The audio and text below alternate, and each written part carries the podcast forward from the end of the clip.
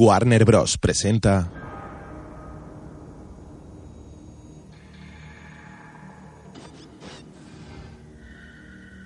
Una cámara de seguridad enfoca el encuentro de dos hombres en un aparcamiento. Uno sujeta un maletín marrón con el emblema de la China y lo intercambia por otro maletín con un hombre que lleva sombrero. Ambos son sorprendidos.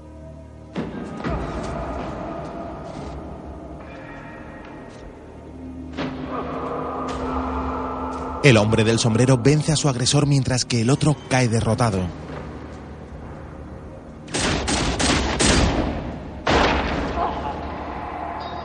Un nuevo agresor cae al suelo. El hombre del sombrero se le acerca y observa su placa de policía. Recupera su maletín y se marcha con ambos.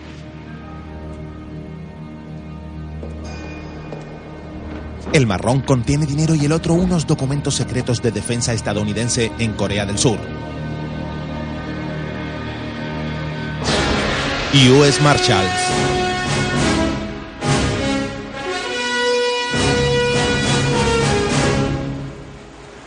Los rascacielos de una ciudad brillan bajo el sol. Un hombre de unos 30 años y de raza negra conduce una grúa que carga con un turismo. Aquí grúa 6 a central. Hola. Aquí grúa 6 a central. Responde, deja de tocarte las peras. Hola, Grúa 6, aquí central. Aleluya. ¿Cuánto tardarás? Un cuarto de hora. Hasta ahora. Afirmativo. ¿Te lo dijo Hoffman? ¿Por qué coño escuchas una sola de las palabras que salen de la boca de ese idiota? Seguramente acabas de fastidiar a la empresa esa operación. Dios, la madre que... ¡Oh, ¡Joder! Se le ha caído el puro en el regazo e invade el carril contrario.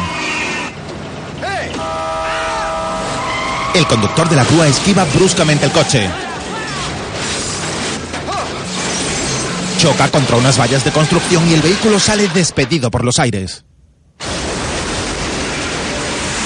La grúa, que choca contra otros turismos, queda cruzada en medio del pavimento, obstaculizando cualquier paso. Un coche de policía y un camión de bomberos cruzan un puente. Aguante, la ambulancia está a llegar. Los bomberos abren la puerta de la grúa en la que el conductor está atrapado. No se mueva. Le pone un collarín. Muy bien. Sacan al conductor del vehículo procurando no dañarle. Eso es. Con cuidado. Cuidado con su izquierdo. Está este roto. Cuidado. Cuidado. Cuidado. Ya está. Se lo llevan tumbado en una camilla. Eh. He encontrado algo. Un bombero entra en la grúa y coge una pistola. Se la entrega a un agente de policía. Estaba debajo del tablero. Gracias. Va armado. En otra parte de la ciudad, un hombre disfrazado de pollo sostiene una bandeja con muestras de comida gratis. Un coche de color marrón se detiene ante un edificio. De él bajan dos hombres y dos mujeres que llevan chaquetas de cuero. Pues volvamos. Le daría una paliza. Y tiene el culo caído. Es una zorra. Un putón verbenero. Dímelo a mí. Desde la distancia, el pollo observa cómo entran en el edificio. El último en subir las escaleras es un hombre con el cabello rizado. Entonces, una mujer estira el brazo para coger una muestra de comida. El pollo ha dejado caer la bandeja y camina decidido hacia el edificio. Se quita las fundas que lleva en los pies, se coloca la mano dentro del disfraz y saca una pistola. Se quitan la cabeza de pollo y dos hombres se le unen. Uno de ellos viste como un obrero y empuña una maza. El otro lleva una placa de policía. Deja la cabeza de pollo en la entrada. Muy bien, chicos, vamos a entrar. Suben un tramo de escaleras mientras que otros dos agentes acceden al edificio por otra entrada. De acuerdo, ¿listos? Listos. Llamaremos a la puerta. Llama a la puerta a Bix. ¡No se mueva, no se mueva! ¡Tiene un arma! ¡Quieto ahí! Vas a volver a casa. Levántate muy despacio y date la vuelta. ¡Suelte eso! Las manos detrás de la espalda. ¡Tenéis que matarme! El hombre del cabello rizado ataca a los policías. A uno le lanza contra el sofá y al otro le engancha por el cuello.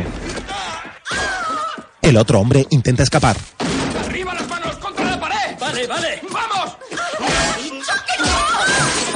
El hombre disfrazado empuja a las chicas. Los agentes se abalanzan sobre el sospechoso. En otra habitación hay un bebé en su cuna. ¡No te muevas! ¡Bebé! ¡Bebé! ¡Venga aquí! ¡Suélteme! ¡Solo quiero ir! ¡Venga aquí! ¡Quieto! ¡Mi bebé está llorando! ¡Quieto! ¡Solo quiero ver a mi bebé! ¿Dónde está? Solo voy a ver cómo no se acerca mi bebé. ¡Por favor, de compasión! ¡Apártese! El hombre del disfraz sale corriendo. Entra en la habitación del bebé. El agente le frota la tripa para tranquilizarle y el sospechoso está en el suelo con una mano en el pecho.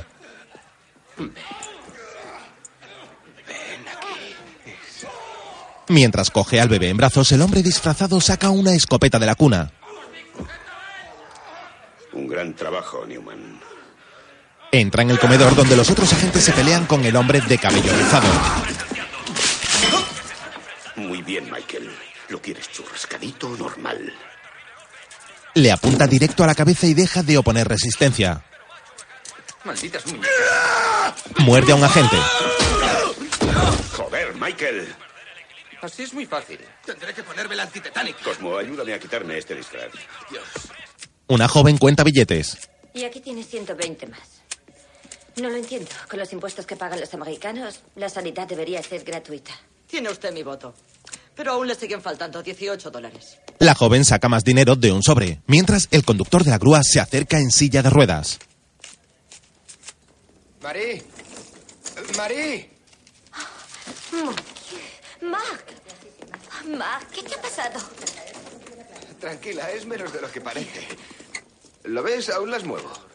Sí. Ya, pero tu cuello y tu brazo. No, ahí ya tenía una placa por una antigua fractura. Me lo han puesto por precaución. Muy bien. No Bien. sé cómo pasó. Adiós. Con la grúa a la base, de repente me encontré con la cabina patas arriba. Has tenido mucha suerte. No te puedes hacer una idea. Señor Warren, Oh, agente Porter, gracias por su ayuda. lo siento, pero está detenido. ¿Qué? Supongo que es una broma. Me temo que no. Vamos. Debo llevarle a comisaría. Espera, eh, ¿qué- Apártese, señora. ¡Eh, Cosmo! A esta invito yo. Ya era hora miserable. ¡Eh, solo una! Pues me la pondré doble. Si en lo que me queda de vida no vuelvo a ver a Gerard con leotardos amarillos, moriré siendo un hombre feliz. ¡Eh, Nunca chicos! se sabe, Nick. Estáis saliendo en la tele. ¡Eh! ¡Eh, eh! Callad un momento, Están hablando de nosotros. Mira, ahí estoy yo. Salimos en la tele. ¡Sube el volumen! Qué importante. Vamos, súbelo. Ah, vaya día. Donde se concedió su extradición. Cuando vi que ese pedazo de bestia te cogía por el cuello, creí que me cagaba encima. Yo me cagué, tuve que Pues cambiarme de calzoncillos. No se quedaba atrás. ¡Miren mi cabeza, tíos! 27 puntos por culpa de este cabrón. 27 puntos ya, y una mierda. Qué cabrón, en la boca se los habría dado yo. Entra el hombre del disfraz. Que los Marshalls se extralimitaron en el uso de la fuerza, en especial su jefe, Samuel Gerard. Ese no soy yo. Ese tipo es muy feo. Oh, está, mi maldito traje. Eh, oiga, póngale martini y tráiganos la cuenta. ¿Quién se ha muerto? De Cállate. tres funcionarios de la prisión de Tennessee. Les informó en directo no está desde el mal la juzgado morenita, Stanford ¿eh? Para las noticias del Canal 2, Chicago. Lester, Señoras y señores, estos son los Marshalls. Señoras y señores, solicito un gran aplauso para el servicio de los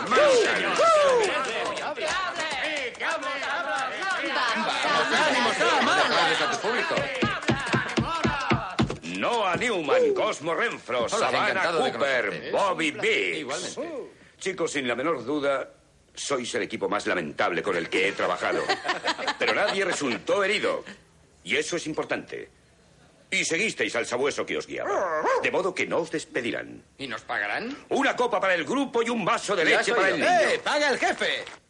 En una sala de interrogatorio, Señor Warren, al parecer tenemos una pequeña discrepancia con este permiso de armas. Pues le echaré una mano. Ah, este no soy yo. Eso ya lo veo. ¿Está al corriente de que es ilegal llevar un arma en Chicago? Vamos. ¿Sabe lo que es recoger un coche en Dan Ryan a las 3 de la mañana sin ir armado? ¿Qué me dice de la 42 Este y la primera avenida de Nueva York? ¿Y a mí qué me dice? ¿No ha estado allí? No, ¿Nunca? nunca. Oh. Así que no sabrá nada del doble homicidio que se cometió allí en enero pasado. Desde luego que no. Es interesante porque las huellas que le hemos tomado han provocado esto. La orden de detención de Mark Roberts. Las huellas del homicida coinciden con las suyas. Esto es una patraña. Permítame hablar con un abogado. No me toquéis, ¿eh? Tendrá Tíos, un no me- abogado cuando se celebre la vista de su extradición. ¡Vamos, tíos! Volverá a Nueva York, señor Roberts. ¿Volver? Yo nunca he estado en Nueva York. Claro. Tío, ¿de qué está hablando? Yo no sé nada de un doble homicidio. Llévenselo de aquí. Esto es tiempo de Yo soy de la zona sur. Le digo que... Oiga, se equivocan de hombre. Se Llévenselo. equivocan de hombre. Están cometiendo un error. Les digo que se equivocan de hombre. Mark ha sacado la varilla de unas gafas. Ahí está, Warren, Mark Warren. ¿Qué ocurre? No lo sé, señora. ¿Por qué tardan tanto? Aún están con el papeleo. ¡Mark! ¡Mark! ¡Eh, eh! ¡Quieta! ¡Mark! Señora. Eh, eh, ¡Mark! Marí, tranquila, tranquila. ¿Qué, ¿Qué pasa? Un simple error de identificación, tranquila. ¿Y ahora dónde te llevan? No te preocupes, todo saldrá perfectamente, todo irá bien. Cae el atardecer y Sam se encuentra en el interior de un edificio vestido con smoking y acompañado por una joven muy bella.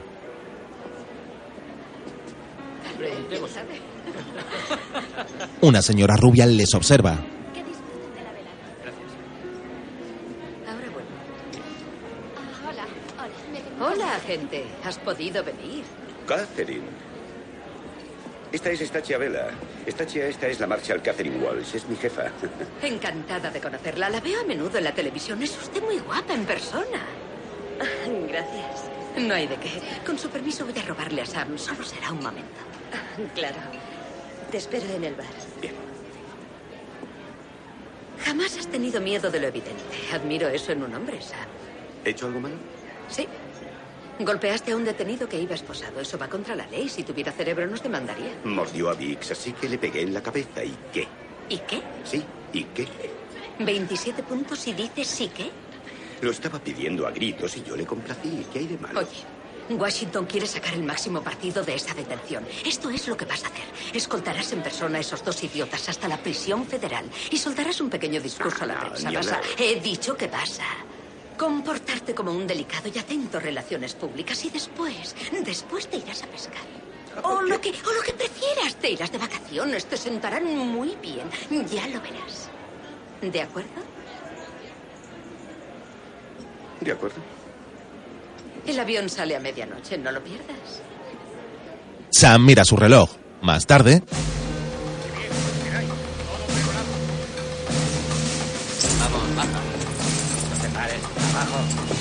No te pares. Mike y Mark, que llevan monos amarillos, bajan esposados de una furgoneta.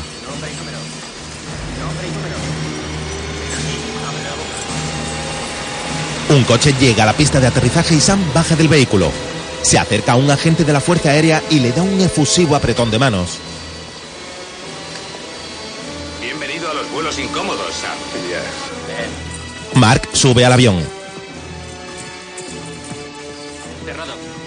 72. Comprobado. Un agente le escolta. Siéntate. 84. Comprobado. Le indican su butaca. 36. Comprobado.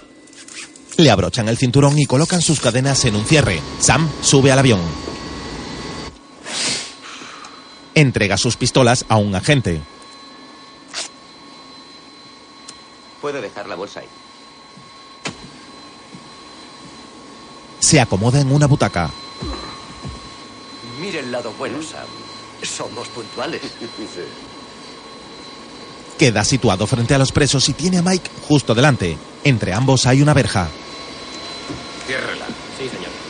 Un joven cierra la puerta del avión. Verjas. Bien. Un agente las cierra.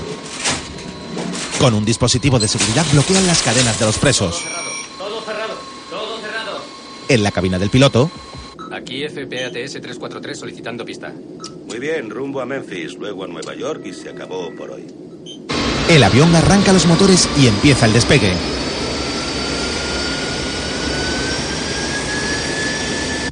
El agente de la comisaría se mete en la cama.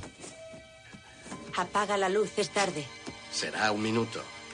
Coge sus gafas y se extraña ante la falta de una de las varillas. Busca dentro de la funda, pero no encuentra nada. Se las coloca igualmente y se pone a leer. El avión sobrevuela la ciudad. En su interior, Mark se toma una pastilla. El guardia le retira el vaso y se aleja. Un hombre asiático, sentado unas filas por delante de él, le observa. Cuando Mark le fija su mirada, se gira con nerviosismo.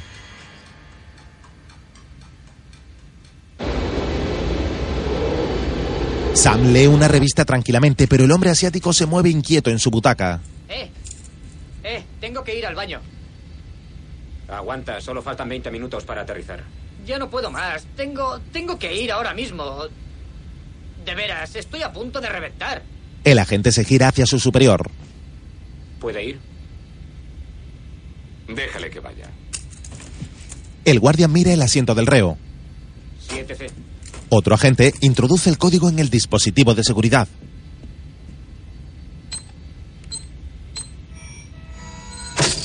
Sus cadenas se sueltan y el guardia le desabrocha el cinturón. Está bien, vamos. Un agente abre la verja del pasillo. El hombre mira a Mark fijamente y este cierra los ojos cuando le pasa por el lado. Después los abre de nuevo y lentamente gira la cabeza para observar cómo avanza por el pasillo. Vuelve a colocarse recto y frunce el ceño preocupado. Los guardias liberan una mano al reo. Entonces se baja los pantalones y se sienta en el inodoro. Los guardias vigilan desde la verja. El prisionero comprueba que los agentes no le miran y desengancha cuidadosamente el rollo de papel higiénico de su soporte. Saca el cilindro de dentro y lo desmonta. Levanta una pestaña y tira de ella. Los agentes le vigilan, pero su cuerpo queda tapado por una mampara. Mientras, Mark, en su asiento, saca la varilla del yeso de su brazo y la presiona contra el cierre de las esposas. El asiático vuelve a colocar el rollo en su sitio. La cerradura se abre y el asiático carga el cilindro y le enrosca su tapa.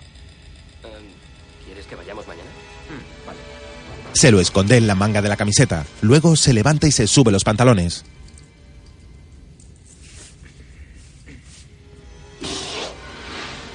Los agentes se giran. Mark, al oír el ruido, se apresura para forzar el otro cierre. Postre amarillo de siete letras, siete letras. Banana. No, bananas. ¿Qué? Bananas en plural. Pues sí. Bananas. Sam se levanta y se sirve un café.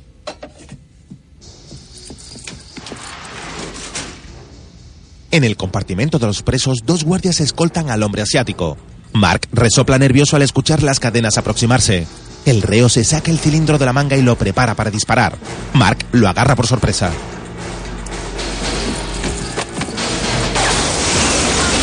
Una de las ventanillas se rompe y se abre una brecha enorme. El asiático y un agente caen al vacío a través de ella. Sam, que está de pie, es impulsado por la inercia y choca contra la verja. ¿Qué ha sido eso? Perdemos presión en cabina. Poneos las máscaras. Estamos perdiendo altura, hemos bajado 2000 pies. Los presos luchan por mantenerse en sus butacas. Las máscaras de oxígeno se descuelgan pero no pueden colocárselas. Una pieza del avión se desprende, entra en la hélice y se incendia. Aquí FPATS, vuelo 343. Tenemos una emergencia. Están No fallando. consigo rectificar el. Mark se cubre en la cabeza con las manos. 24.000 pies. 22.000. El avión se agita con mucha violencia. 18.000. Los presos siguen sujetos con las cadenas en sus butacas. 13.000. Lo tengo, lo tengo. 11.000 pies. El avión se coloca en posición horizontal y se estabiliza. Sam se desengancha de la verja y comprueba que todos están bien. 10.000 pies. Se quitan las máscaras. ¿Qué coño ha sido eso? Motores 2 y 3 averiados. Fallos hidráulicos en aire. Consulta las cartas si hay algún aeropuerto en el que podamos aterrizar. No hay ninguno. Hay una carretera a 20 millas. Aterrizaremos allí. Control Indianápolis, aquí FPA-TS. Sam se dirige a la cabina del piloto. Y seguimos cayendo. Hemos perdido dos motores. Necesitamos hacer inmediatamente un aterrizaje de emergencia. Comunícalo. Prepárense para impacto. Intentaremos un aterrizaje.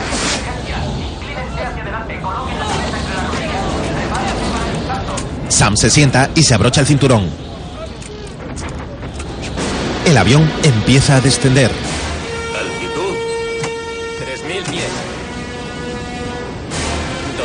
Pies. 1.500 pies. Ya veo la carretera. Muy bien, tren fuera. Tren fuera. Las ruedas del avión se descuelgan de la base y se encienden las luces. Todos los pasajeros agachan la cabeza excepto Sam, que controla a los presos. 1.000 pies. 550 pies. El avión se acerca a la carretera. 100 pies. ¿Preparados para impacto? Sobrevuelan el pavimento a toda velocidad. Las ruedas están cada vez más cerca y están a punto de colisionar. El avión se agita y los pasajeros se agarran con fuerza a los reposabrazos. El piloto tira de una palanca con fuerza y la rueda delantera se clava en el asfalto. Luego acciona el freno neumático. La velocidad no cesa y la carretera se estrecha.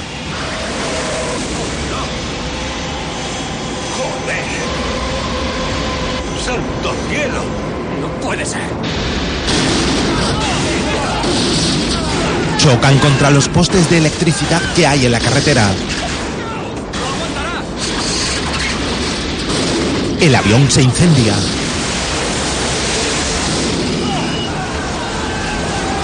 Los pasajeros gritan atemorizados y se agarran tan fuerte como pueden. La nave se desliza por la carretera en llamas. Un cable rompe la cola del avión.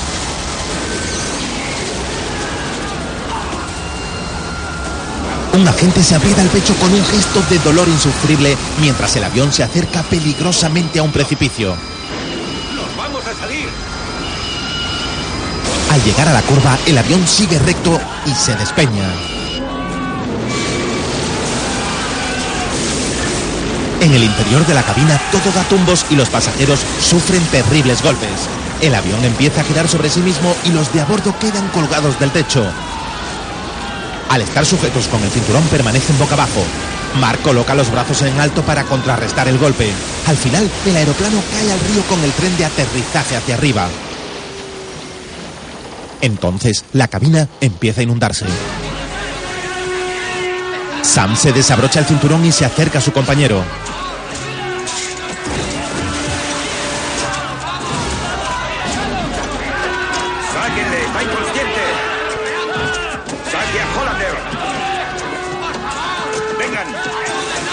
Abre un armario que contiene rifles y un guardia abre la verja que separa a los presos. Mark se descuelga de su asiento y Sam fuerza la puerta del avión.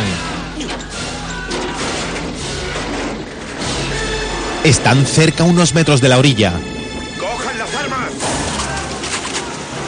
Muy bien, a nadar. Un agente teclea el dispositivo de seguridad. El cierre de los pies se abre. Mientras unos agentes se quedan dentro de la cabina desabrochando los cinturones de los presos, otros nadan hacia la orilla con las armas en alto. En el interior, Sam levanta una linterna en dirección al pasillo.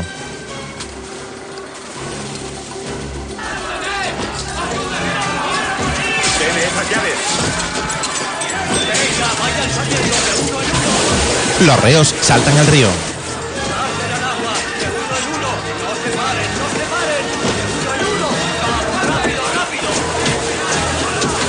Sam enfoca a Mark con una linterna. Lo sorprende deshaciéndose de las esposas de los pies con la varilla.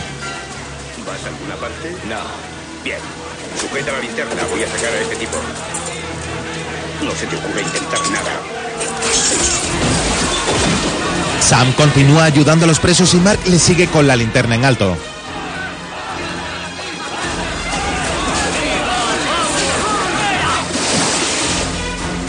Sam quita las cadenas de los pies del cierre y evacúa a la gente. Algunos agentes que ya están en la orilla esperan armados la llegada de los presos.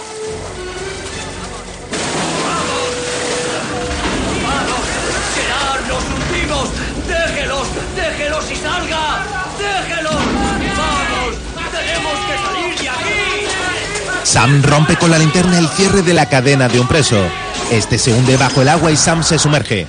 Mark coloca la linterna en una rendija de forma que ilumina a Sam y aprovecha para marcharse.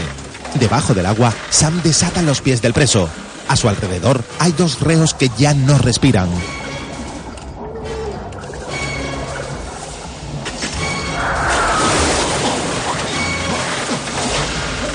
Encuentra la linterna colgada en la rendija y se gira hacia atrás. Están solos en la cabina. El nivel del agua es cada vez mayor y queda poco espacio para respirar. Se dirigen hacia la salida a través del pasillo. ¡Vamos, vamos! ¡Saca la cabeza, gilipollas! ¡Coge aire! Sam fuerza al preso a sumergirse y así poder salir por la puerta. Observa rápidamente el interior de la cabina y luego nada hacia la superficie.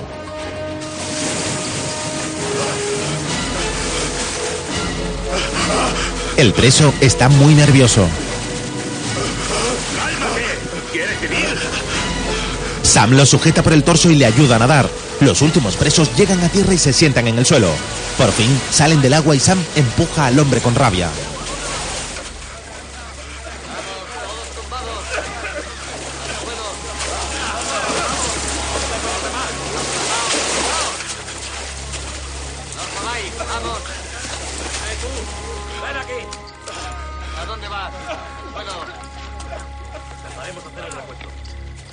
Sam, exhausto, contempla el avión.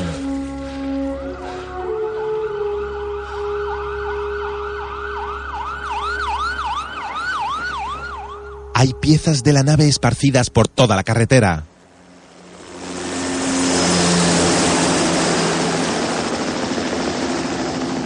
Es de día y los servicios de rescate se encuentran en plena acción.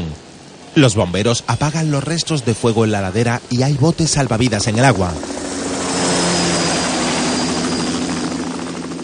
También hay un equipo que corta el fuselaje.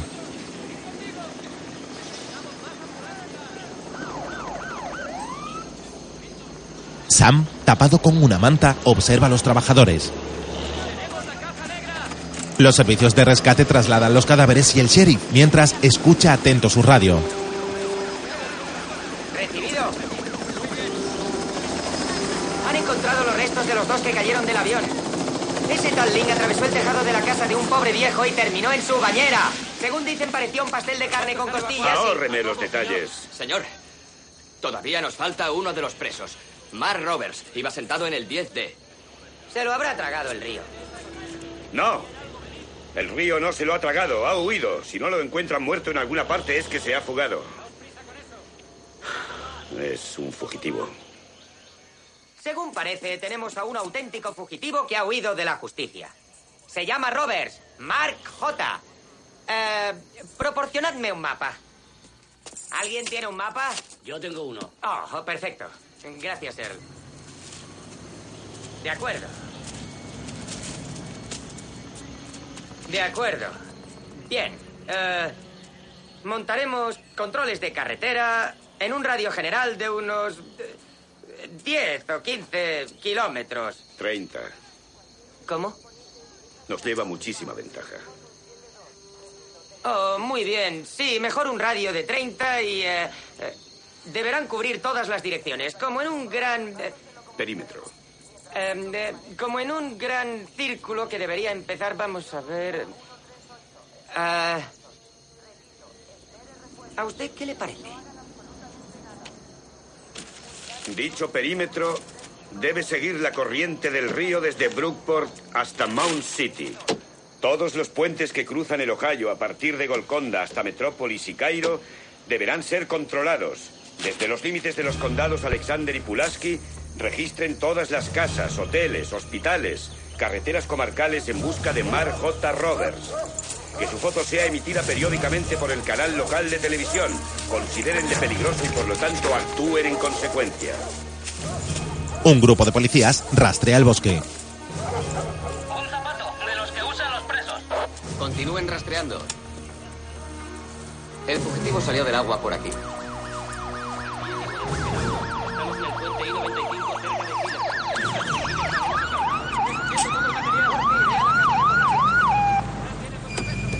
Un coche se detiene en la carretera cerca del accidente. Se trata de los miembros del equipo de Sam, que bajan del vehículo y observan la catástrofe. ¡Santo cielo! Creo que no han tenido un viaje muy agradable. Sam ha gastado ahí seis de sus siete vidas. Allí está, mirad. ¿Dónde? Parece que aún está entero. Sammy, ¿cómo estás? La mejor barbacoa del mundo. ¿En este antro se podrá comer? ¿A qué viene eso ahora? Yo tengo hambre, ¿vosotros no? Sois de lo que no hay. Muy bien. ¿Cómo podéis hablar de comida en un momento como este? ¿Crees que aquí tendrán esa salsa de barbacoa que se hace con vinagre? Sí, y la ponen con las patatas. polvo. Y también con carne. A los ingleses les encanta. Y a todo el mundo. Espero que aquí la tengan. ¿Estás bien, jefe? No, ¿quién trae mi ropa? Yo. Cosmo le muestra un chandal lila. Es bonito, ¿eh? ¿Qué? Lo sabía. Te dije que no le gustaría. Yo tengo uno y me sienta muy bien. Entran en el restaurante y Sam se tropieza. ¡Oh! ¿Quién me deja dinero para comprar una camiseta? Ah, a mí me debes 80 pavos. Yo tengo un dólar. Ten, aquí tienes ocho Vamos, más. vamos, vamos. Muy bien. La policía encontró un zapato cerca de Hillerman. Aquí. ¿Vosotros tenéis algo? No, jefe, nada de nada. Se lo ha tragado la tierra.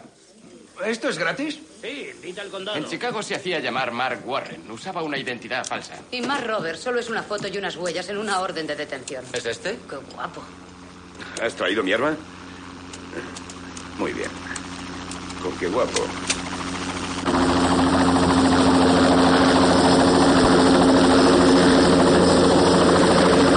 Sam y su equipo salen del restaurante y observan el helicóptero que aterriza cerca de ellos. Se bajan tres hombres trajeados. El último lleva dos bolsas de viaje. ¿Dónde está el Marshal Sam Gerard? Aquí.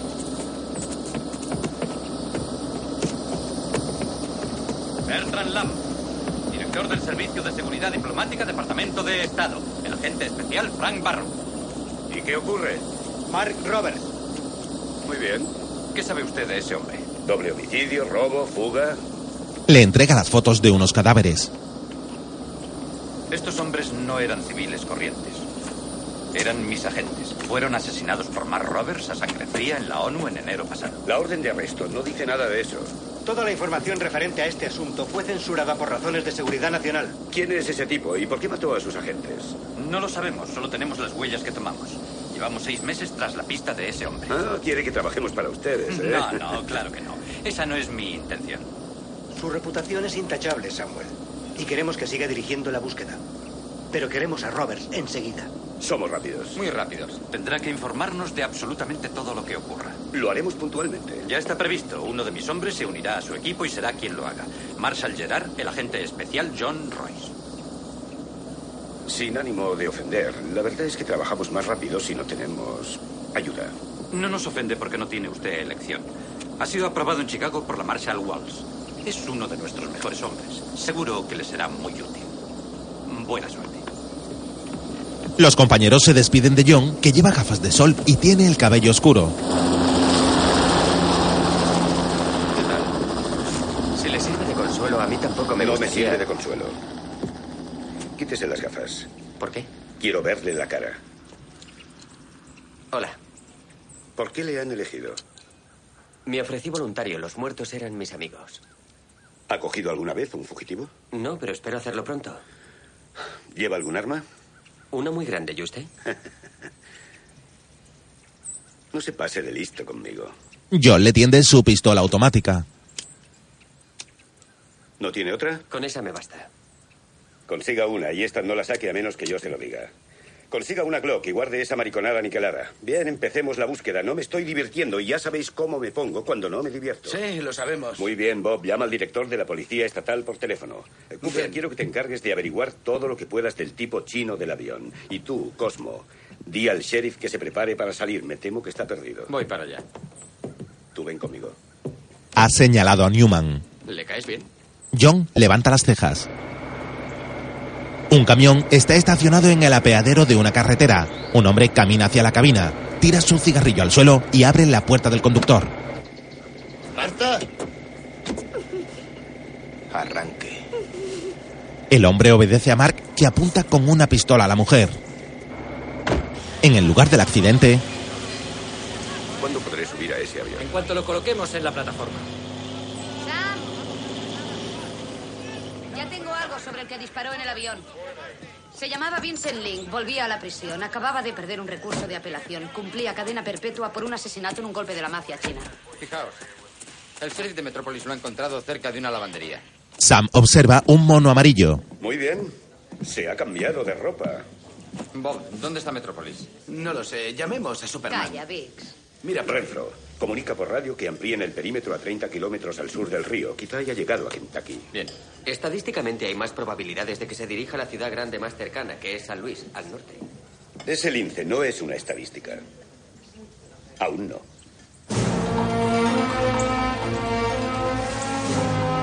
El camión circula por una carretera.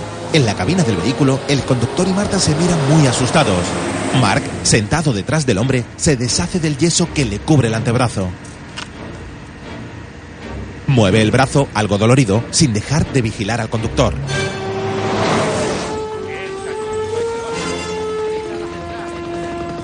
Sam y su equipo cruzan una pasarela con acceso al avión. John Royce también le sigue. Joder. Sammy, eres un hombre con suerte. ¿Cuántos han muerto? Ocho. Sam inspecciona el interior del avión con una linterna. Está todo quemado. Mira hacia el suelo y camina por el pasillo.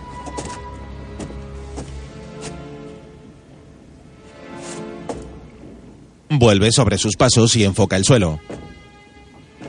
Cooper, ¿tienes tu cámara? Newman sujeta la linterna y Sam coge la cámara.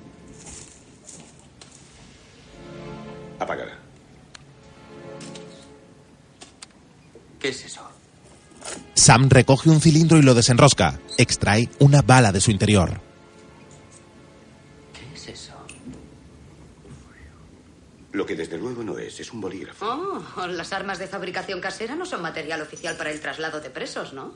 No. No. Solo son para las películas de espías. Sí, una vez vi una en la tele. Sí, Sí, era una sí. de James Bond. ¿Sabes aquella Mezclado, que...? pero no agitado. No, esa no. Callaos.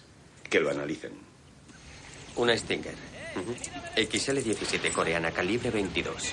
La encontró con su pequeña linterna. ¡Eh! Sam esposa a John. ¿Qué está haciendo? ¿Eh? Eh, ¿Qué? Lanza su móvil al agua. Mi teléfono, mi teléfono particular. Queda detenido por obstruir una investigación federal. Tiene derecho a permanecer en silencio. No puede hacerlo. Claro que puedo, bien dotado. ¿Está usted loco? ¿Ese tipo está loco? No, pero lleva el virus. A mis superiores no les gustará esto. Yo soy su superior. ¡Siéntese, calle! Si tienes alguna información y no la compartes, se cabrea mucho. Marshall, quítemelas inmediatamente. Quíteselas usted. John se levanta desafiante. Gira la cabeza, mira a Cosmo y le quita las gafas de sol. ¿Qué, qué, qué haces? ¿Qué está haciendo? Rompe la varilla y fuerza el cierre de las esposas. Todos le observan pasmados.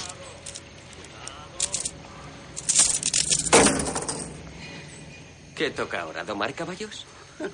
No ha estado mal. Muy limpio. Muy limpio. Este tío acaba de romperme las gafas. Eso no lo había visto nunca. Yo sí. El camión sigue su rumbo por la carretera. El hombre y la mujer están realmente aterrados. En pocos metros, en el puente, hay un control policial. Que no le dé un infarto a él. No será la primera vez que miente a la poli. Mark se esconde tras el asiento del conductor y se cubre con una manta para pasar desapercibido. El policía levanta el brazo y el vehículo se detiene.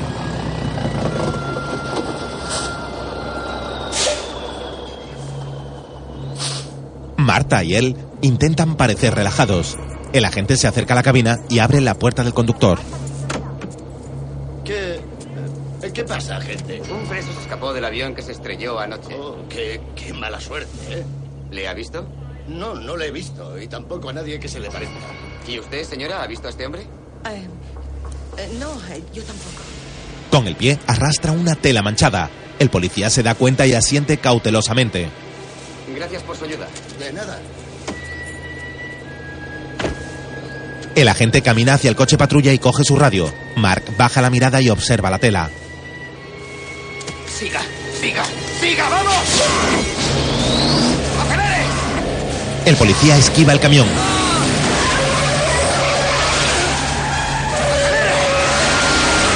El camión embiste el coche patrulla que tiene un agente al volante. El vehículo cae ladera abajo y el agente de a pie acude a su compañero.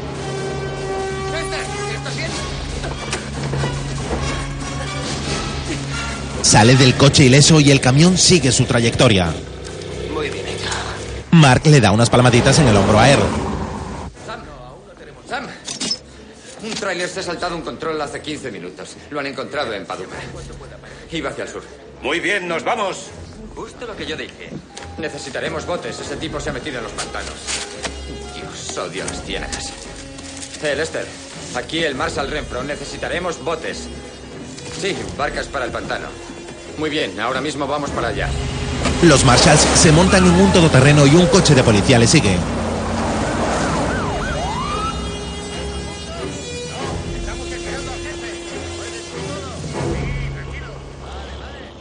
¿Seguro que era el hombre de la foto? Sí, estoy completamente Diga, ¿les amenazó?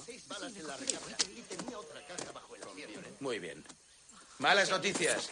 Tiene el arma del camionero. ¿Con cuántas balas? Seis en la pistola y una caja de doce. Eso da igual. Morirá de picaduras de serpiente antes de que anochezca. No llegará muy lejos con la barca que ha robado. No tiene motor. Barcas. Odio las barcas, los barcos, los bichos. Sam se ha llevado una barca. Preparan unos botes a motor. Bien, presten atención, por favor. Nos dividiremos para rastrear la zona. Cada uno de ustedes irá con un agente. ¿Quién es el que conoce mejor la ciénaga? Yo soy el. De acuerdo. ¿Quién es el más feo y mal parido hijo de puta de ustedes? Usted conmigo. Mark está montado en un bote algo viejo y utiliza los remos para avanzar por el pantano. Viste tejanos y una camisa de cuadros.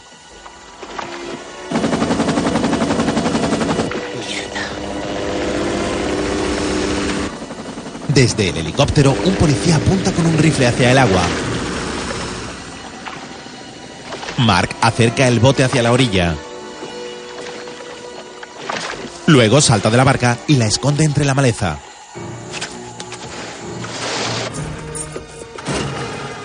Tiempo estarán fuera? Vamos a comprobar la comunicación por el canal 3. Sam, Comprobando. Higgs, Comprobando. Newman, Cosmo. Comprobando. Si veis a nuestro hombre, lanzad una bengala, pedid refuerzos y quedaos en el bote. ¿Cuánto tardará en una reunión de padres esta noche? Volveremos cuando le hayamos cogido. Mucho cuidado. Los botes se dispersan por el pantano. Cada uno lleva un agente de policía y a un lugareño. Este es el encargado de dirigir la embarcación. Además, en la proa llevan un trípode que sujeta un foco.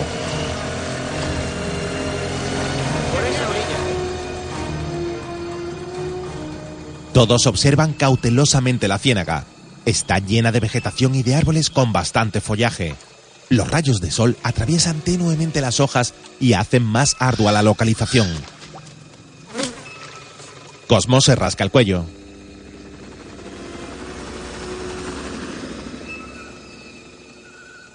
John lleva puesto un chaleco antibalas y observa la espesura desde el bote. En otra parte del pantano, Sam mira su reloj impaciente. John utiliza unos prismáticos para inspeccionar la zona. Entre los árboles, Mark observa a John. Este mira repetidas veces las copas de los árboles. Solo hay ramas y follaje.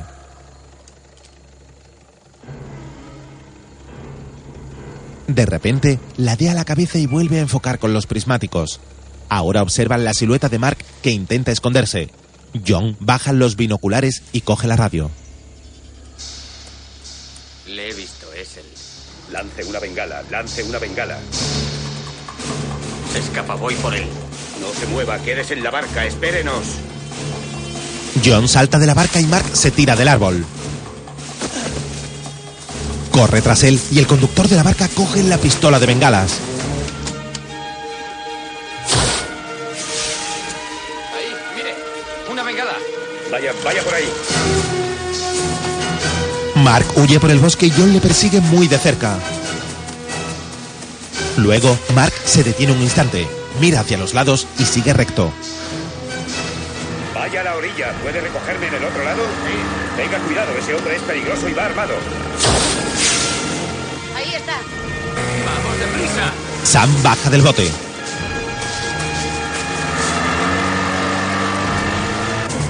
John corre por el bosque, luego entra en un claro y reduce la marcha. Con cautela mira a su alrededor empuñando el arma. No hay más que árboles y hojas. Enojado, golpea una planta. Luego se sube al tronco de un árbol para observar mejor la zona.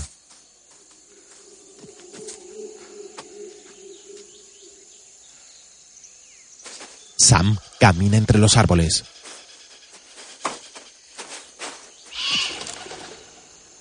John se gira de repente, apunta hacia la nada y salta del tronco. Se pone el arma bajo la axila y luego se seca el sudor de la frente con la mano. Deme el arma. Sujeta a John por la espalda. Camine, vamos, muévase. Vamos, vamos. ¿Qué pasa ahora? Bailaremos. Camine. Suelte el arma. Ha sido un día duro. Vamos a acabarlo bien. ¿Por mí o por usted? Si salimos con vida, todos ganamos. Si me entrego, ¿cuánto tiempo cree que me dejarán vivir, eh? ¿Olvida lo del avión? No tiene salida. Está atrapado. Llega a la barca en la que iba Sam. Se acabó. Vámonos. El piloto de la barca se pone en pie con su rifle. No. Se irá usted. Sam se desploma. ¡Rápido! John le quita el arma a Mark y este sale corriendo. Le apunta desde el suelo. Sam sigue tumbado en el suelo.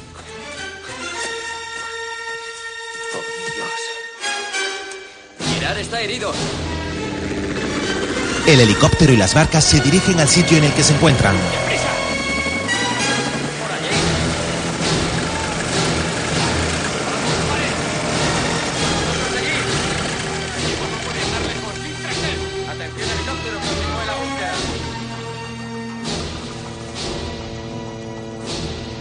Mark está escondido en el pantano y solo deja su cabeza al descubierto. El helicóptero sobrevuela el río y le pasa de largo. Otro helicóptero, de color azul y plata, aterriza en la pista de un hospital.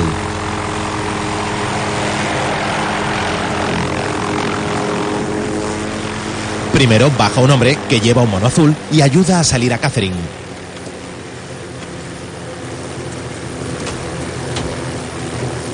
Se reúne con Cosmo, que la espera en el helipuerto y caminan hacia la entrada. ¿Cómo está? Se pondrá bien. Sam lleva el torso vendado. Catherine entra en la habitación mientras él se pone con dificultad una camiseta. ¿Qué se siente al estar al borde de la muerte? Pudo haberme disparado a la cabeza, pero no lo hizo. ¿No crees que es posible que fallara? No nos enfrentamos a un tipo que falla. Mira la bala que le entrega Catherine. Tal vez sea el momento de que otro se encargue de esto, Sam. ¿No me crees capaz de atrapar Claro a que ese? eres capaz. Entonces déjame continuar. La mira fijamente. No me falles, Sam. Si lo echas a perder, te juro por Dios que Lo sé. Te quiero, Sam. Lo sé. Pero no dudaría en echarte a la calle.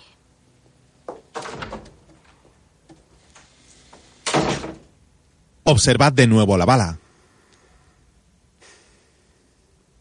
Sam intenta romper el brazalete que lleva en la muñeca. Está bien, Biggs.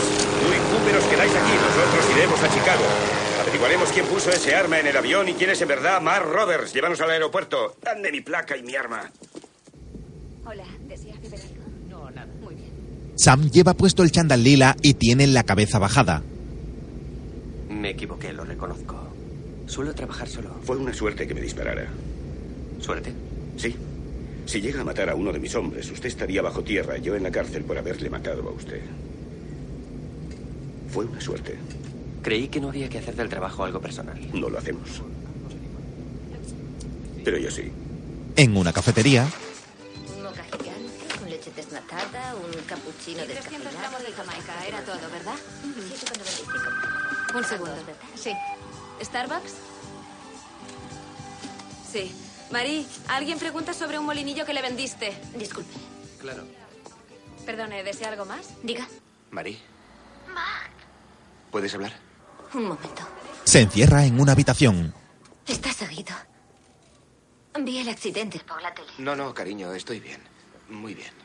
Dicen que eres un criminal, que mataste a dos hombres. No, no, es mentira. Marí, escucha.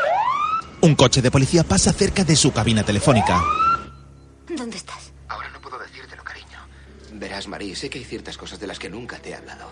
Debes creerme si te digo que yo no he hecho nada de lo que me acusan. Quiero creerte, Mark. Pero estoy confusa y asustada. Por favor, Marí, escúchame. Antes de conocernos trabajaba para el gobierno. Cumplía un servicio rutinario cuando me tendieron una emboscada. Maté a dos hombres, pero fue en defensa propia. Marí, yo no he asesinado a nadie. Tienes que creerme. Nunca te mentiría. Dime, ¿qué vas a hacer? Encontrar a la persona que me tendió la trampa y limpiar mi nombre. Creí que podría huir de este episodio de mi vida, pero no puedo. Mark, volveré a verte. Oh, por favor, Marí, no digas tonterías. Por supuesto que sí. Marí, yo... Yo no quería involucrarte, pero eres la única persona en la que confío. Puedo confiar en ti, ¿verdad? Desde luego que sí, Mark. Te quiero. Necesito tu ayuda. En la ciudad es de día y Sam camina por el pasillo de la oficina. Henry, ¿tienes el historial de Roberts? Sí. Y escucha, cuando estuvo en el hospital apareció una mujer que pagó su factura. En efectivo. Búscala. Se acerca a John. ¿En aquel garaje hay cámaras? Claro. Consiga las cintas que se grabaron aquel día. No nos darán permiso. Usted consiga las cintas, lo demás no me importa. Lo intentaré. ¿Qué tienes? El piso de Roberts estaba limpio. Vivió allí seis meses. Los vecinos apenas le recuerdan. ¿Quién se encarga del lugar en el que trabajaba? Pensaba ir ahora. ¿Y a qué esperas? Sam, Cosmo, ¿has averiguado algo? he hablado con todos los empleados de prisiones que pudieron haber puesto aquel arma. Excepto con un tipo, Kevin Peters, está de baja. Ja, búscale. Y quiero que investigues más a fondo a esa gente, a sus familiares, amigos, si han cambiado de hábitos, a, a sus cuentas Bien. bancarias, historiales médicos, todo. Presiónales hasta que alguien cante. Estoy en ello.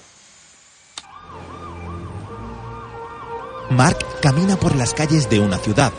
Lleva gabardina, gorro y gafas de sol. Se detiene ante un escaparate y vigila que nadie le siga. Con cautela, entra en la tienda. Deja sus bolsas sobre un banco y un hombre negro y corpulento sale de una habitación. Verte cruzar esa puerta ha sido una inyección de autoestima. Algo debía enseñarte, ¿verdad?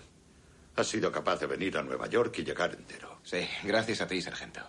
Eres una mercancía valiosa. Un pajarito me ha dicho que dan una pasta por entregarte. ¿Vivo o muerto? Enfatizan el muerto.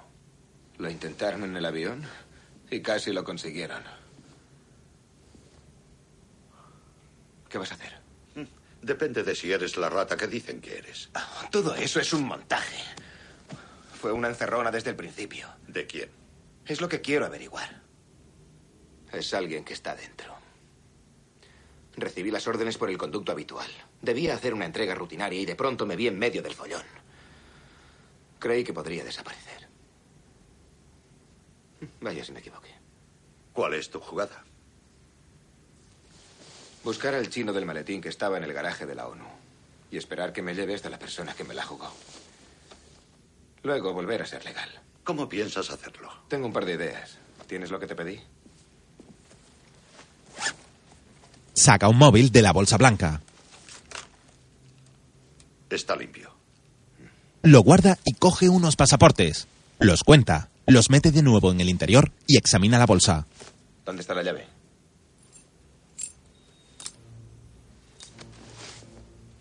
Se levanta y se acerca a una de las taquillas que hay en la pared. Llévatelo todo. No quiero volver a verte por aquí. No me crees, ¿verdad? He llegado hasta donde podía llegar. Me enteraré del resto por la CNN. Saca unas cajas. Buena suerte, Mark.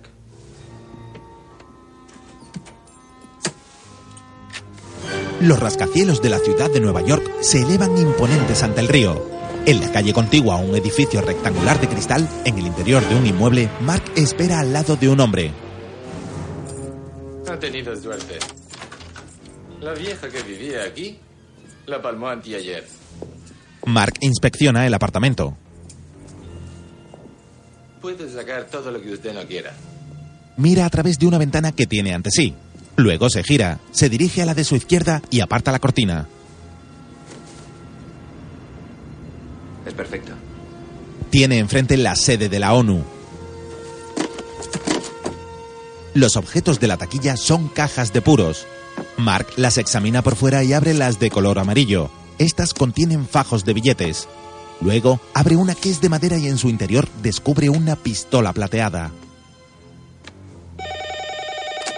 ¿Sí? ¿Tienes algo? Estamos en Harrisburg, Pensilvania. Tenemos a un dice que nuestro fugitivo le ha asaltado cerca de Eddyville, Kentucky. Le ató, le amordazó y le encerró dentro de su propia furgoneta. ¿Cuánto hace?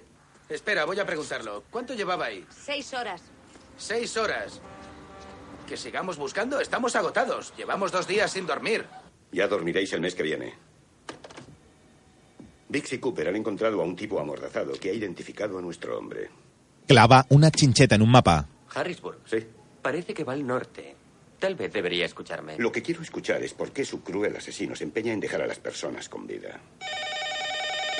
¿Sí? Vamos para allá. ¿Qué pasa? La han encontrado. Newman. Newman. ¿Dónde está ese? El chico se levanta apresurado y le sigue. Más tarde,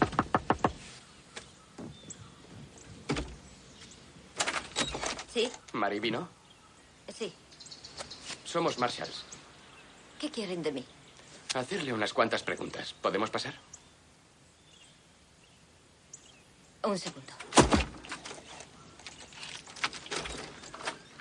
Gracias.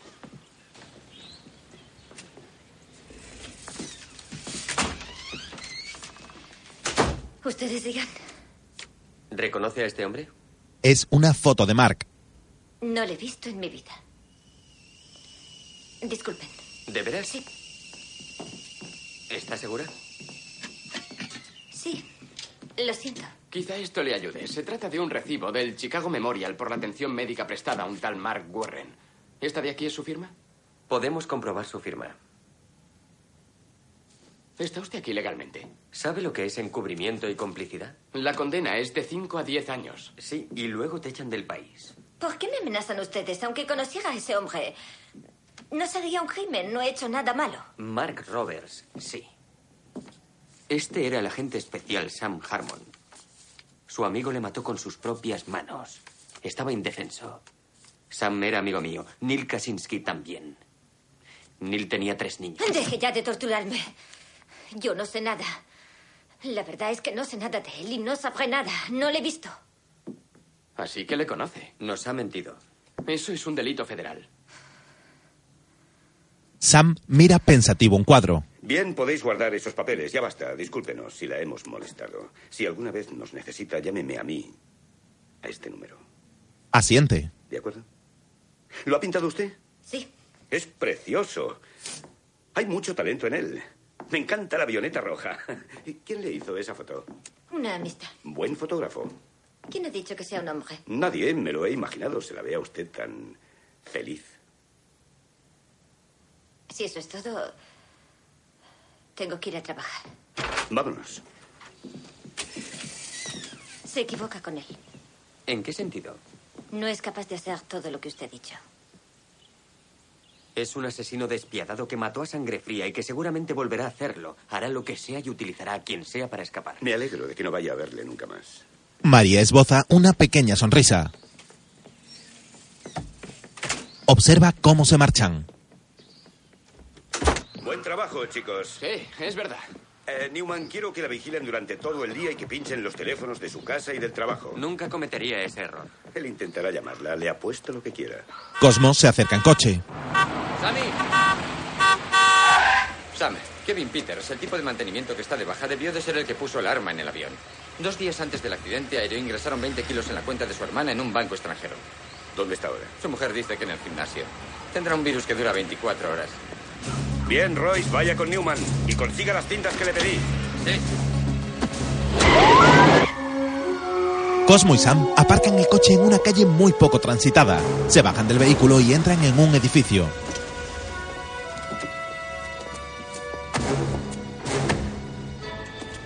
Hace meses que no me muevo. Tendré que llevar mis michelines a un gimnasio. Sí, te haces viejo. Y débil. El sitio parece abandonado. El gimnasio de los muertos vivientes. Sí. Se acerca un hombre. Ah, hola, ¿qué tal? US Marshalls. Sam levanta la placa. Por casualidad, ¿ha visto aquí a este tipo? Mm, creo que aún no se ha ido. Miren en las duchas. Ah, bien, gracias. Yo miraré por ahí. Bien. El hombre asiático se marcha.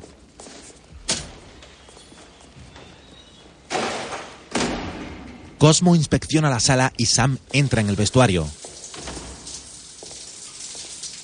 ¿Kevin Peters? Se acerca a la ducha y abre la cortina.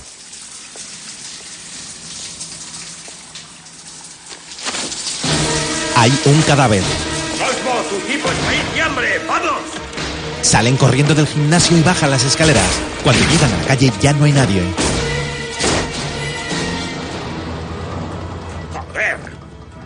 Chino que hemos visto es el que planeó lo de poner el arma en el avión. No lo entiendo. ¿Qué relación hay entre los chinos y nuestro fugitivo? Sí, ponme con la oficina de los Marshalls. Tenemos un homicidio. Biggs sale del Starbucks, cruza la calle y se monta en una furgoneta. Henry le espera dentro. ¿Dónde está mi café? Alguien le está llamando al móvil de su jefa. Carla, intercepta esa llamada. Bingo. Vigilan a Marie con un monitor y activa la grabadora. Ha sido horrible. La policía me ha encontrado. Sí, ya lo suponía, pero tú estás bien. Sí. Eso es lo que importa. Tú sigue el plan y te prometo que todo esto pronto habrá acabado. Todo saldrá bien. Volveremos a estar juntos. Imprime esa imagen. ¿Tienes la llave de la consigna? Sí. Bien. Encontrarás un maletín con los documentos que necesito. Puedes traérmelos mañana. Sí, claro. Eres genial. Te quiero. Lo sé. Y yo a ti, Mac. Tengo que irme. Adiós. La ciudad está a oscuras, pero en la oficina de los Marshalls hay luces encendidas. Bien, ¿qué tenemos? Las cintas del garaje de la ONU. Cinco cámaras. Las he digitalizado y sincronizado. Cuando quieras. Muy bien. Sam. Sí. Tenemos una buena pista. Henry interceptó una conferencia de Roberts a su novia. La localizaremos a través de la relación de llamadas del móvil. Excelente. Muy bien, empecemos. Perfecto. Vamos allá. ¿Quién es ese? Es Kaczynski. ¿Quién es Kaczynski? Uno de mis compañeros muertos. Y ahí está el invitado misterioso. Supongo que se trata del señor Roberts. Observan al hombre del sombrero que lleva un maletín. En otro monitor hay un coche que estaciona. De él se baja un hombre que también sujeta un maletín. Para la cinta. Usa la pantalla grande. Utiliza un programa de ordenador para hacer la imagen más grande. Bingo. Joder, Sammy. Es el chino que vimos en el gimnasio. Mr. Picadora, imprímela. Sigamos.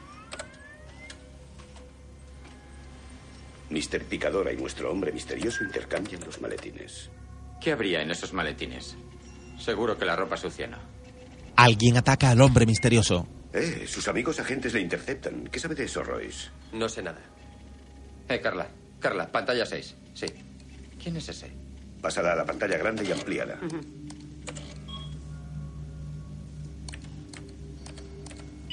Rebobina. Adelante. Ese es Harmon.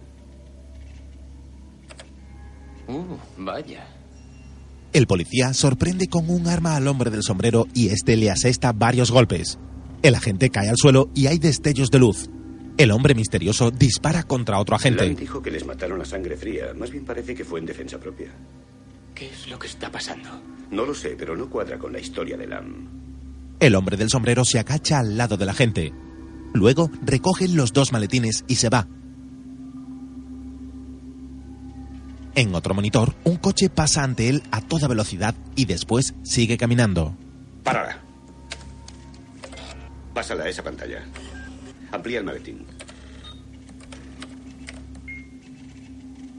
Ah, Cosmo, ¿cómo implicaron a Roberts en el crimen? Por las huellas dactilares, eso decía el expediente. Ya, amplíala. Las huellas dactilares coincidían.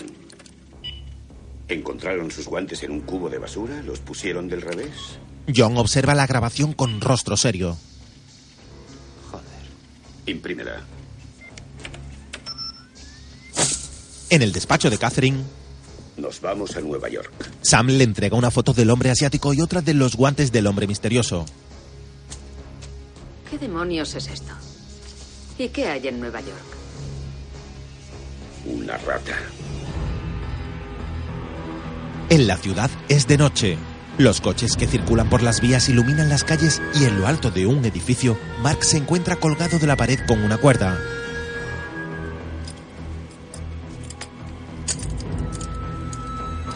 Está justo delante de una cámara de seguridad y asegura los arneses.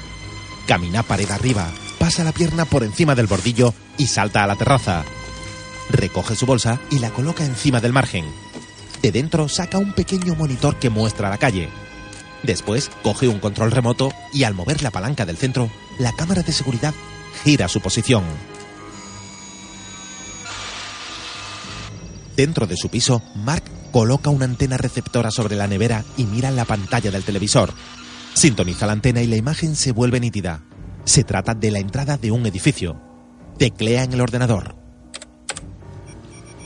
Ahora la televisión recibe cuatro señales distintas.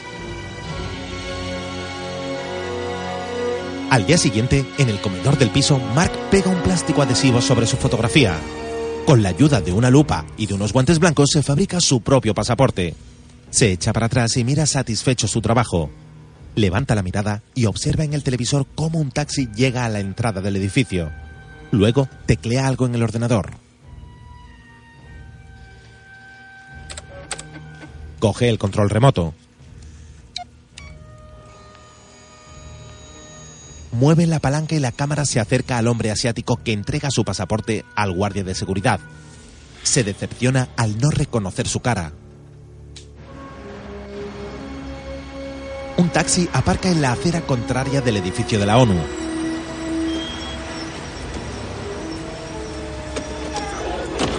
John, Sam y Catherine se bajan del vehículo.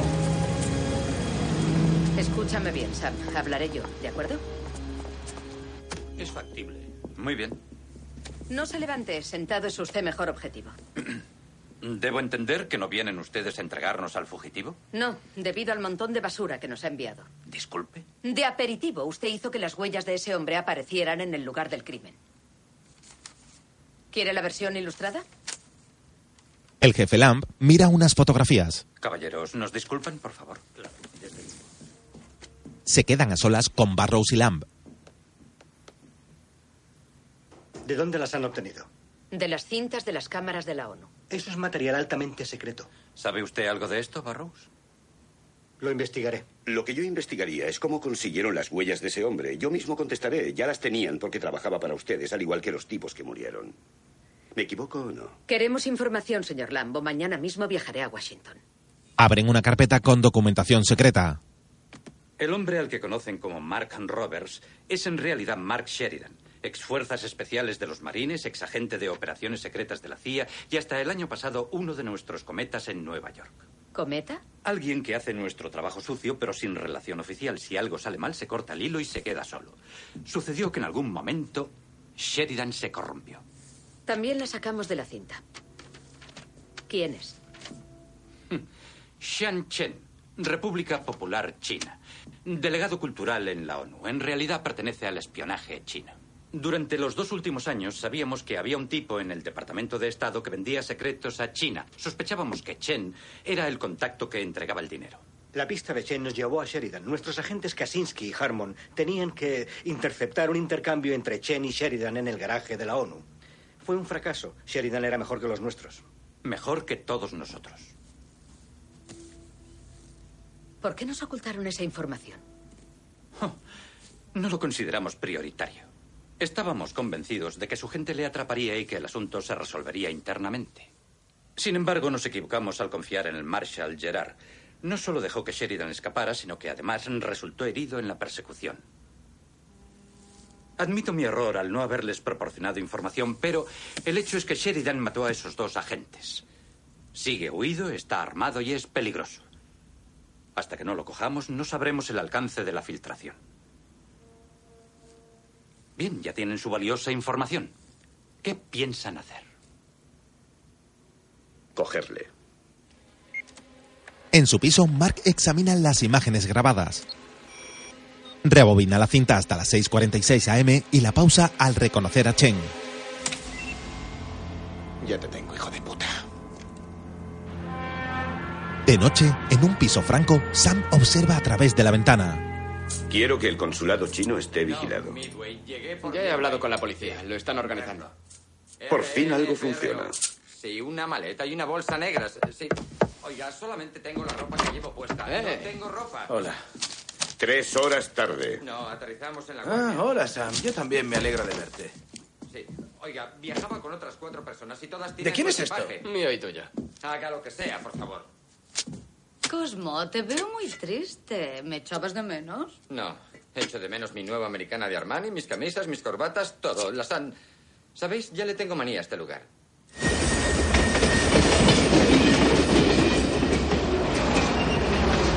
Aeropuerto O'Hare de Chicago. Marie abre una taquilla, recoge un objeto negro rectangular y empieza a caminar. Detrás de ella, apoyado en un mostrador, el agente Henry la vigila. Sam. Sí, dime. Estoy en el O'Hare. María acaba de recoger un maletín de una taquilla de la consigna. Ha sacado un billete para Nueva York. ¿Y el informe del móvil? Ya lo tengo. La llamada se realizó desde un lugar de Manhattan, tercera avenida con la 42. Sube al avión con ella, Henry. Nuestra gente te recogerá en el JFK. Tercera avenida con la 42. A trabajar, muchachos. Somos vecinos de Mark Sheridan. Vamos, vamos, vamos. Despertad. Muy bien, escuchen. El fugitivo se encuentra en un área de cuatro manzanas entre las calles 42 y 46, entre la primera y la tercera avenida. Búsquenlo. Sam sujeta dos balas en la mano y mira pensativo a través de la ventana. Luego camina por la habitación y se acerca a la mesa. Lanza las balas sobre unos documentos. Contienen una foto de Mark y sus huellas dactilares. Al día siguiente, Newman se encuentra en la calle. Camina por la ciudad con la ayuda de un mapa y de repente se detiene desesperado. Luego alza la mirada y observa un inmueble situado justo delante de la ONU. Camina de nuevo y cruza la calle. ¿Puedo ayudarle? ¿Ha visto a este tipo? Ah, no, no, lo siento. Quizá haya cambiado de aspecto. Le muestra unos retratos robot. Ah, no, un momento, déjeme ver eso. Sí, he visto a un tipo parecido. Alquiló un apartamento aquí hace unos días. ¿Este tipo? Sí. ¿Seguro? ¿No le he dicho que sí? Deme línea. ¿Qué ocurre? Le tengo. Varios coches de policía esperan a la entrada del edificio. ¡Que nadie mueva! Los Marshalls rastrean el piso de Mark.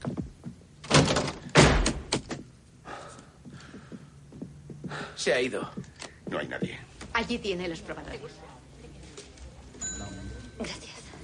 Marie se encuentra en el interior de una tienda. Henry y otro agente la espían a escondidas. A ese tipo le gustan los juguetes. Cosmo enciende el televisor. Coño. Son chicas en bikini. Vaya, buena calidad de imagen. Quitar eso. ¿Por qué? El televisor muestra las imágenes de las cámaras de seguridad. Eh, ¿Eso no es el consulado chino? Marie está en los probadores. Lleva un vestido negro muy ceñido y se mira en el espejo. Una puerta cerca de ella se abre.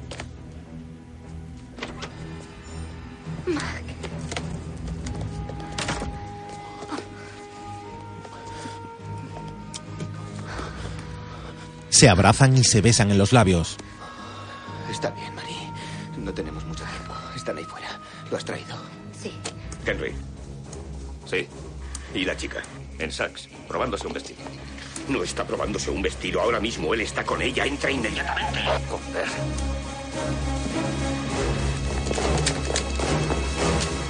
Los agentes entran armados a los probadores.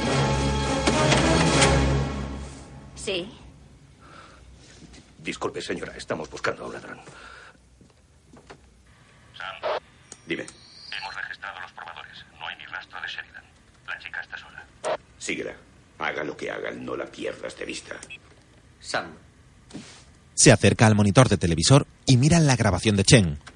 Increíble. Creo que todos buscamos al mismo tipo. Sam, soy Cooper. Tengo a Chen. Ha salido del consulado. Ahí está. Le observan a través del monitor. Quédese vigilando, no toque nada. Si cogemos a Chen Sheridan, irá detrás. Vamos a pasear. Cooper Dix te recogerá. Newman, tenemos a Chen, acaba de salir del consulado. En otra calle, Ya le he visto. Voy a seguirle. Cooper se monta en el coche con Biggs.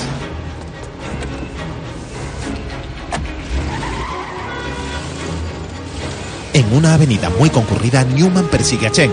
Mantiene una distancia bastante prudencial. Sam, ha cogido un taxi. ¿Dónde estáis? ¿Dónde estáis? Va hacia el oeste por la 55. Le perderemos. ¿Dónde estáis? ¿Dónde? Vamos, sube, llevamos una hora esperándote.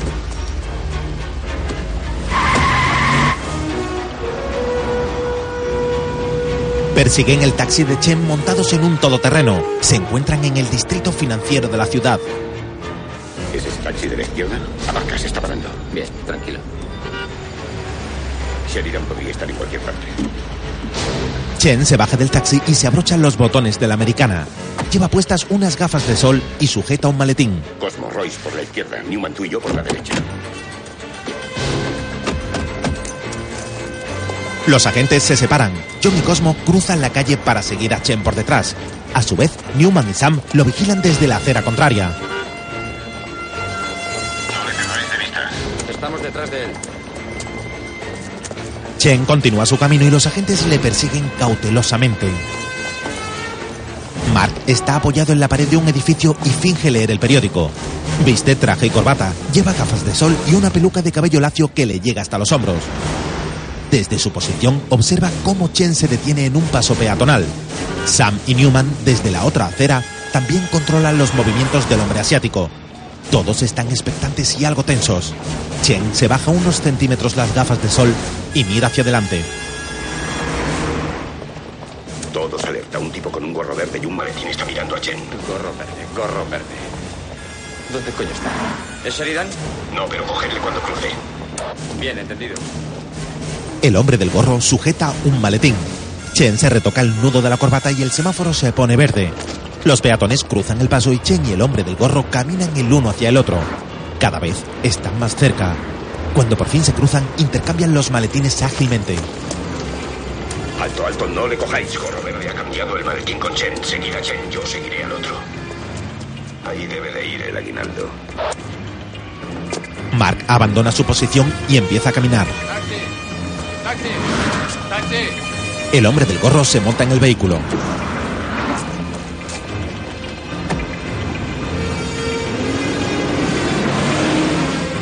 Sam se abalanza a la carretera con la placa en alto y detiene un automóvil.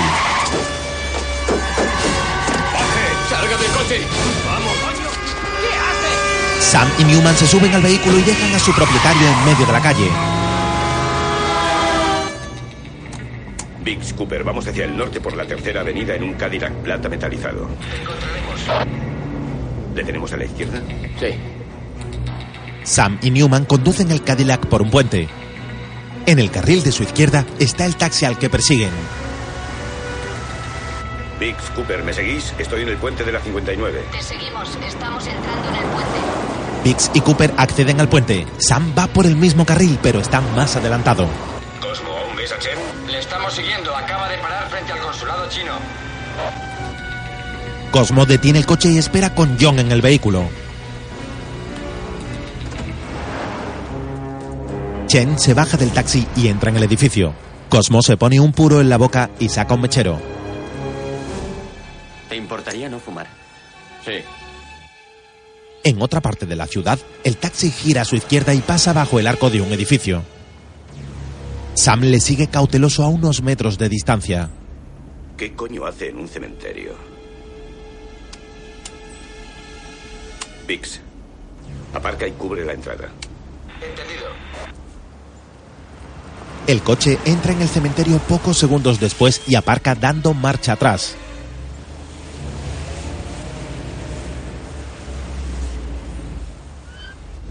El taxi continúa avanzando y Newman y Sam le siguen por un camino paralelo.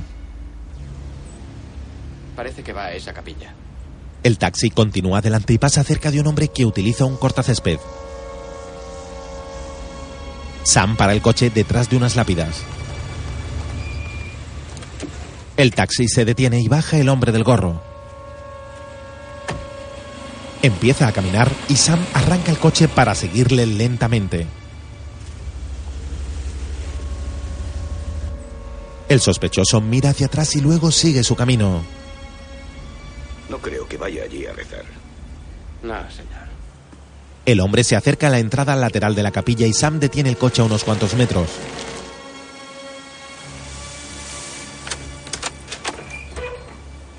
El hombre que lleva el maletín entra en el templo.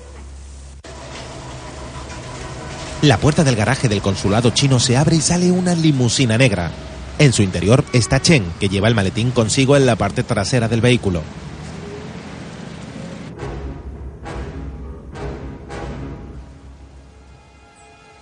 En el cementerio, Sam y Newman esperan cerca de la capilla.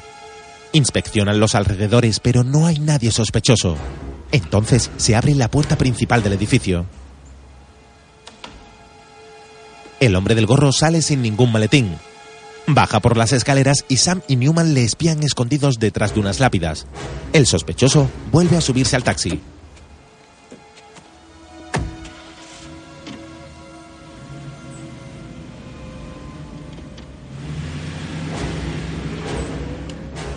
Vix, un taxi abandona el cementerio. Que la policía lo detenga. Recibido. ¿Qué es lo que pasa? No lo sé. Pero Sheridan lo sabe. Sam, estamos ante el consulado chino. No hay rastro de Chen desde que entró. ¿Qué quieres que hagamos? Comunica a la policía que se ocupe de él. Tú y Royce venid inmediatamente al cementerio de Queens Hill. ¿Dónde está el cementerio de Queens Hill? Pregunta a un guardia. Ah, ¿Tú lo sabes? Yo te guiaré, apágalo.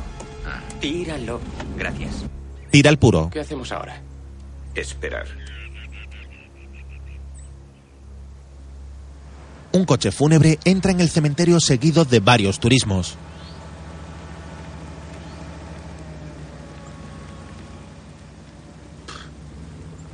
Bueno. Podríamos tener un día peor, ¿no? Vaya, ese no es. Ese de ahí. Es Barrows. ¿Qué está haciendo aquí? Sam, No vas a creer quién acaba de llegar en un cortejo fúnebre. El agente Barrows. Va en un Lumina plateado en séptimo u octavo lugar.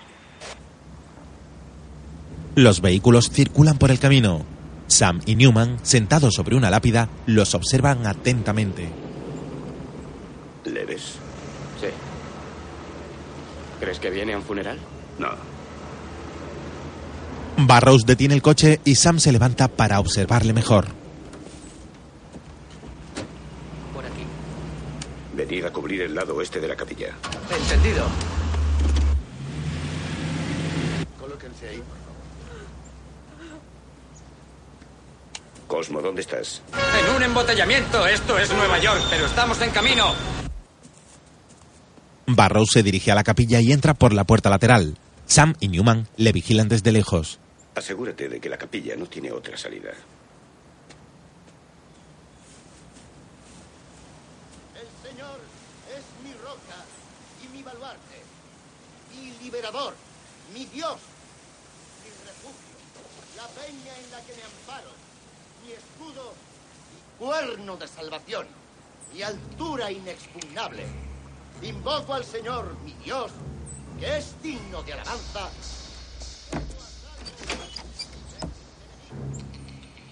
El joven agente entra en la capilla. En el exterior, Sam observa que Mark, que aún lleva la peluca, camina por el cementerio. Sube la escalinata del templo y a medio camino se gira para cerciorarse de que nadie le sigue. Escuchadme, chicos. Ya tenemos a Sheridan. Va a entrar en la capilla. Dejad que lo haga. Newman enciende su radio. ¡No ve el semáforo! ¡Acelere!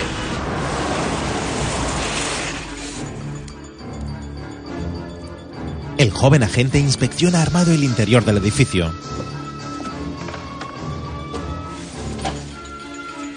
Dentro de una sala de velación, Barrows saca el maletín de un doble fondo y luego vuelve a colocar la placa de madera.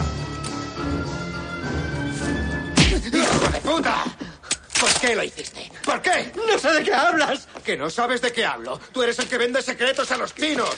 La respuesta americana a una invasión de Taiwán. La defensa de Corea del Sur.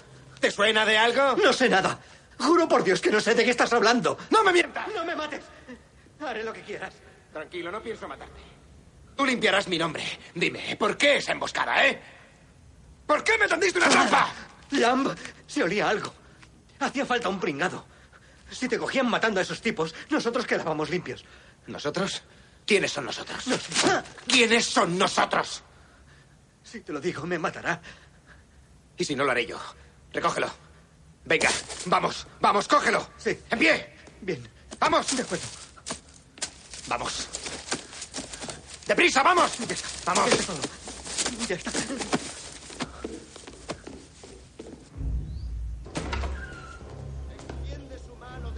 Mark y Barrows salen de la capilla. Marie llega en coche y les observa cautelosa. Chen, desde la azotea del templo, carga su rifle. Tiene una mirilla telescópica y se acerca al borde de la terraza. Coloca el ojo en la mira y enfoca en la cabeza de Mark, que a su vez obliga a Barrows a caminar a punta de pistola. ¡Alto! Chen dispara contra Mark. Este sale ileso, pero Barrows cae al suelo. Hay un tirador en el tejado de la capilla. Creo que es Chen. Marie se acerca con el coche y Sam apunta contra Chen. Mark se pega en la fachada para protegerse. La gente del funeral huye y Newman sale de la capilla. Chen vuelve a disparar. Mark observa a Marie en el coche y Sam ataca de nuevo. Mark busca una posición para disparar hacia la azotea.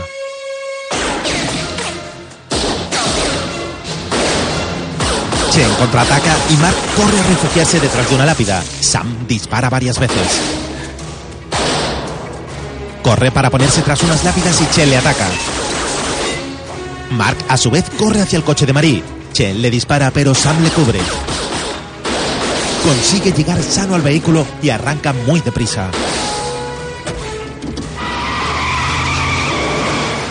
Sam y Chen continúan su disputa. Mark conduce temerariamente y apoya otro turismo. Chen cambia su posición para seguir el coche de Mark. El cristal trasero se rompe. ¡Míralo! ¡Disparo! ¡Vamos! ¡Suéltala! Las manos en la cabeza. Las manos en la cabeza. Campo libre, tenemos al tirador. Newman, coge el coche y ve a la entrada. Recibido. Cosmo, ¿dónde estás? En este momento entramos en Queen. Sheridan va hacia la puerta principal en un Lincoln. Intenta detenerle. Cuenta con ellos, Sam. En el coche de Marie, ¿Qué ha ocurrido ahí? Maldita sea. Es una mierda. Olvídalo. Mark se quita la peluca y los postizos que lleva en la cara. Conduce a gran velocidad por el cementerio. A su vez, Sam les persigue a pie. Mark conduce furioso y derrapa con el coche cerca de la entrada. Cosmo y John llegan al cementerio. Se encuentran a Mark de frente. Ambos conductores frenan los coches, pero el choque es inminente. Los airbags del turismo, que está empotrado contra el todoterreno, se abren. Mark golpea la puerta. ¿Estás bien? Vamos. Vamos. Marí, vamos. Les hemos cortado el paso en la entrada, pero han escapado. Hacia el norte. Van al norte por el muro del lado este. La pareja huye del cementerio. Por ahí. Ante ellos hay un muro bastante alto. Mark sube a María unas cajas para poder trepar mejor. Da una patada. Lanza el bolso. Dame la mano. Sam se acerca corriendo. Vamos, Marí. Vamos, vamos, vamos. Puedes hacerlo. Marí. ¡Márchate sola! No pienso irme sin ti. Vamos. Yo no puedo subir. ¡Vamos! Yo no puedo subir. ¡Márchate! ¡Vete, Mark! ¡Por favor! ¡Vete, Mark! Sam se detiene unos metros y le apunta con el arma. Mark se esconde detrás del muro y coge un objeto del bolso. Se lo guarda y sale corriendo. Marie se detiene ante la llegada de Sam y Newman. Ha saltado el muro. Cubrid la calle. Ya voy yo. John sale del coche. Despósala. Baje. Baje. Mark salta a la verja que delimita la vía del tren y huye calle abajo.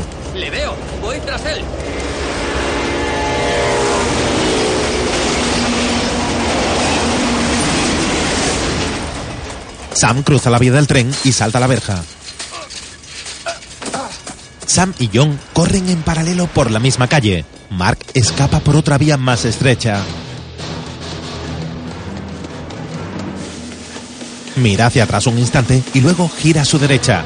Se encuentra en un callejón sin salida y levanta los brazos con frustración. Mira a su alrededor y coge una barra metálica de entre unas bolsas de basura.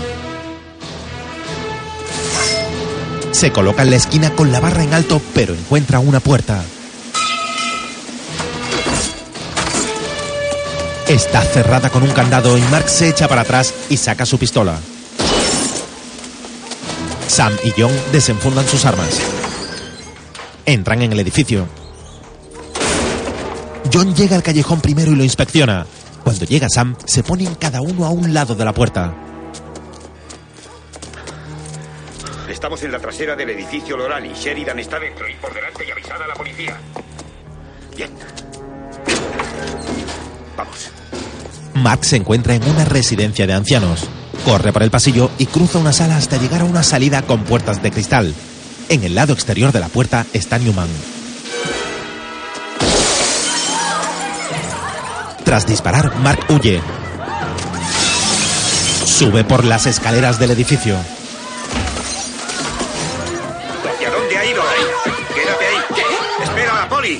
Siguen los pasos de Mark. Atrás, señora, atrás. Mark sube corriendo las escaleras del edificio. John y Sam le siguen de cerca, aunque están algunos pisos por debajo. Newman espera ansioso en la sala mientras John, en las escaleras, se detiene en una esquina y apunta arriba contra Mark.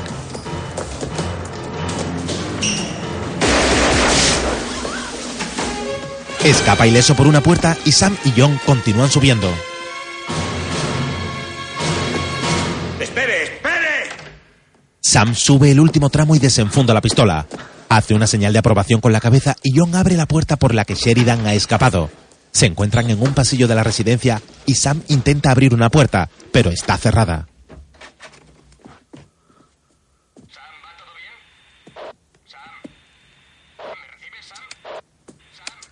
Apagan las radios y se separan.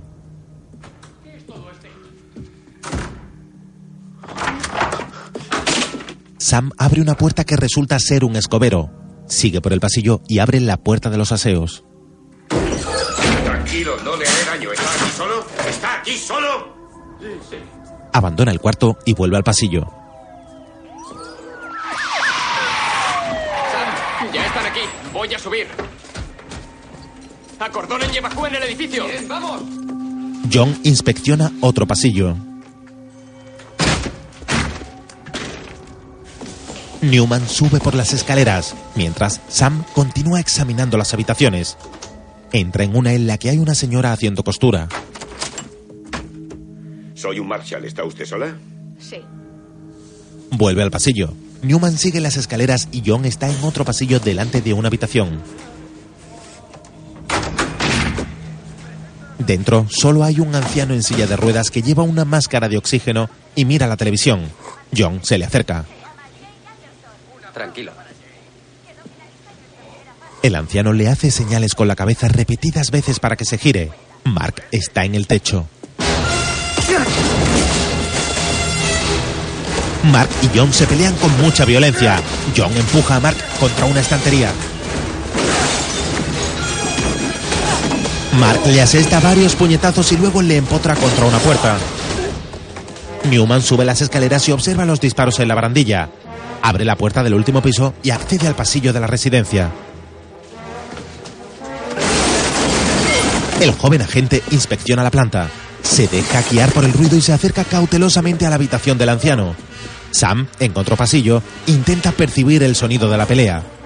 Dentro de la habitación del anciano, Newman sorprende a John apuntando a Mark en la cabeza.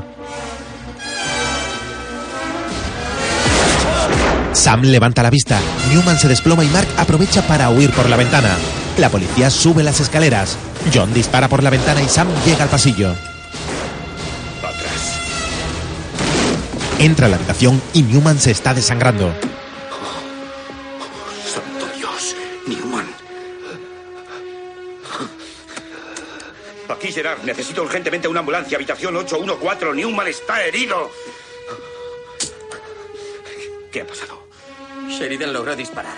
Newman entró en ese momento y le dio de lleno. Le dio de lleno. ¡Oh, Dios! No te muevas, no hables, no hables. ¿Me recibís aquí, Gerard? Necesito una ambulancia. Aquí. Agente que el equipo médico suba ahora mismo. Ya está avisado, señor. Mantenga esto sobre la herida. John coge una toalla y Sam sale por la ventana. Tranquilo, amigo, tranquilo. La ambulancia no tardará. Newman mira a John fijamente. Mark sube por las escaleras metálicas y llega a la azotea del edificio. Mira alrededor buscando una salida. Sam le persigue.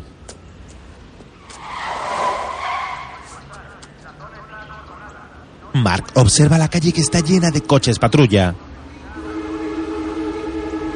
Las vías del tren quedan bastante cerca del edificio.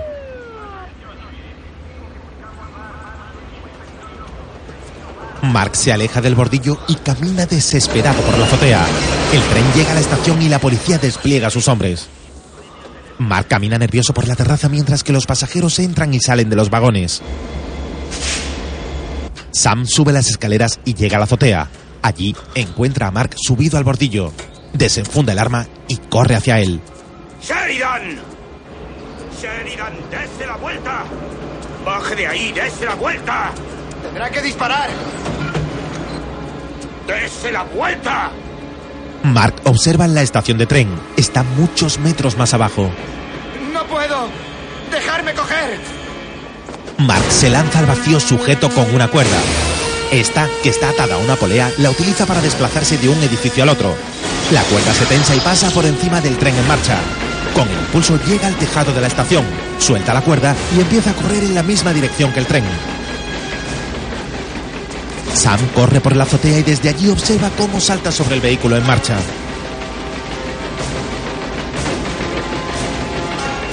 Mark aguanta el equilibrio y se gira. Resopla del cansancio y se sienta sobre el vagón. Levanta la mirada y observa a Sam.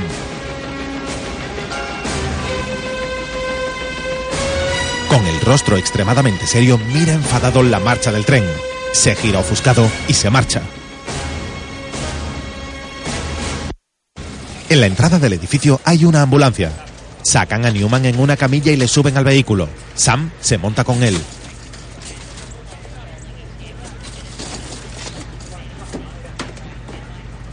¡Ya!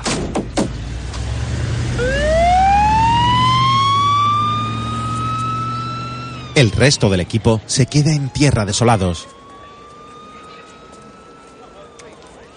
Sam, en el interior del vehículo, se cubre la cara con las manos ensangrentadas.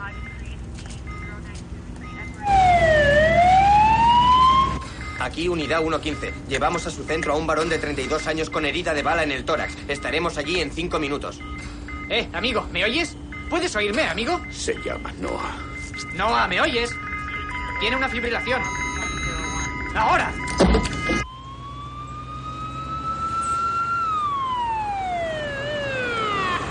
La ambulancia llega al hospital y se detiene ante la puerta de emergencias.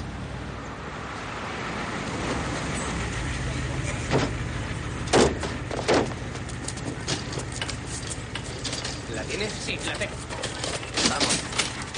¿Tiene alguna posibilidad? No, me temo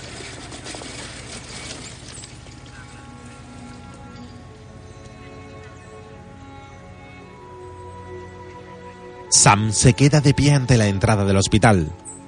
Impotente, hace un gesto de desesperación y agacha la cabeza.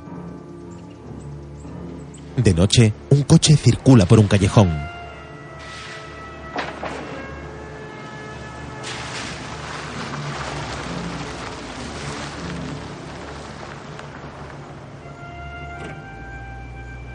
Se detiene en el aparcamiento de una zona industrial. En su interior, Mark saca un pasaporte de entre un fajo de billetes y lo abren. Hay una foto de Marie. Observa con nostalgia el pasaporte y lo vuelve a guardar. Luego comprueba la hora en su reloj y saca un blister del bolsillo de su camisa.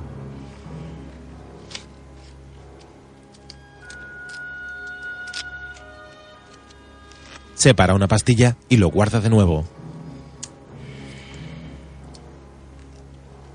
Saca el comprimido del envoltorio y se lo mete en la boca. Luego coge un paño naranja y empieza a limpiar el interior del coche. Agarra la manecilla con el trapo y coge su bolsa.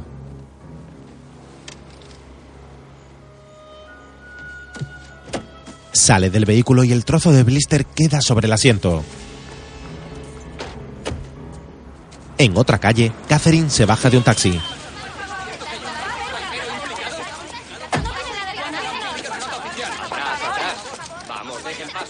Les hablo Linda Carlton desde la delegación de los Estados Unidos en la ONU. Son muchos los detalles que aún se desconocen, pero podemos confirmar que el agente especial perteneciente al Servicio de Seguridad Diplomática, Frank Barrows, ha muerto hoy de un disparo en el cementerio de Queens Hill durante la operación de captura del fugitivo Mark Sheridan, principal sospechoso del doble homicidio cometido hace seis meses en el aparcamiento de la ONU. Aunque no haya confirmación oficial, fuentes bien informadas han asegurado que Barrows podría estar implicado junto con Sheridan en la venta de documentos de alto secreto al gobierno chino. El agente de los Marshall Noah Newman también resultó muerto a causa de un disparo mientras Sheridan lograba escapar de la policía en una espectacular persecución. John abandona la sala en la que se encuentra Chen. Lo único que dice es inmunidad diplomática. Solo podremos deportarlo. Antonio Kimber, uno de nuestros cometas, asegura que le ordenaron realizar el intercambio. Hemos podido confirmar que esta mañana le llamaron desde el despacho de Barrows. No me utilizó, no me engañó, no me mintió, yo le dejé ir. Sam entra en una habitación. John se queda atrás. En la habitación,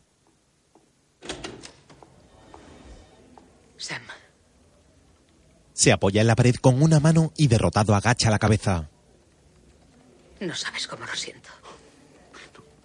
No sé qué. Henry le hace señales con un objeto en la mano. Sam, hemos encontrado un coche abandonado en una zona industrial cerca del túnel Holland. En el asiento delantero hallamos esto. ¿Y sabes qué? Hemos conseguido media huella, el índice derecho de Sheridan. Buen trabajo, Henry. Sam observa el trozo de blister vacío. En un supermercado, Sam rompe las cajas de todos los medicamentos que encuentra. ¿Puedo ayudarle a encontrar algo? Examina el tipo de pastillas de los blísteres y al fin encuentra unas idénticas a su muestra. Tetralecine. Para el mareo en los viajes. El empleado le mira incrédulo.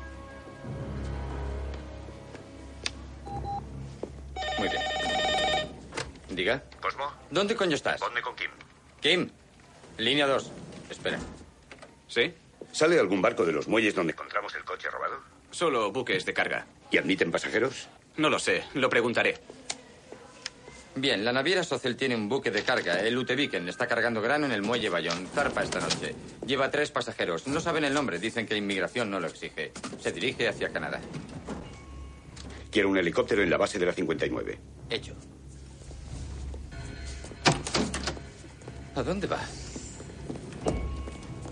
Espera. Deja que avise a la policía de Bayón. No, Pues iré contigo. iré solo. Dime, ¿qué demonios te pasa, Sam? No puedes hacer esto. Sé cómo te sientes. Yo me siento igual. Yo también quería a ese chico, pero cometes un error. Te lo digo como amigo. Yo no soy tu amigo. Muy bien, olvídalo. Si quieres matar a Sheridan, adelante, hazlo. Pero me vas a dejar que te diga que olvidas todo lo que me has enseñado sobre este trabajo. Las normas, el reglamento, el código. Si haces esto, Sam, es solamente por ti, no es por Newman, es solamente por ti. El gran Sam Gerard. Sí, así es. Tú siempre tienes que ganar. Sí, así es.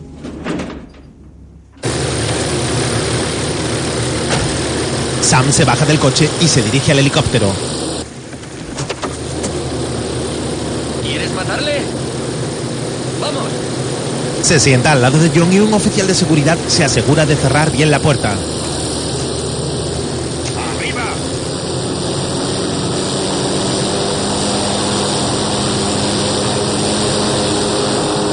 Despegan y se alejan de la ciudad. Sam y John miran a través de la ventanilla. Sobrevuelan el muelle, una zona industrial en la que solo hay fábricas y maquinaria. Raymond, ¿me recibes? Muy bien, Raymond. Mira allí abajo, hacia la derecha. ¿Es ese? Sí, el que tiene todas esas luces. Aterrizaré. Los depósitos del buque se llenan de grano.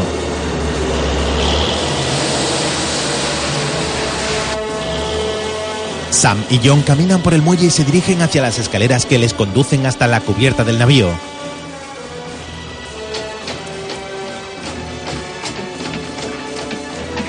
En el puente de mando, Sí, sí, es él. En principio iban a ser dos, pero solo ha venido uno. ¿Dónde? Camarote 4, cubierta C.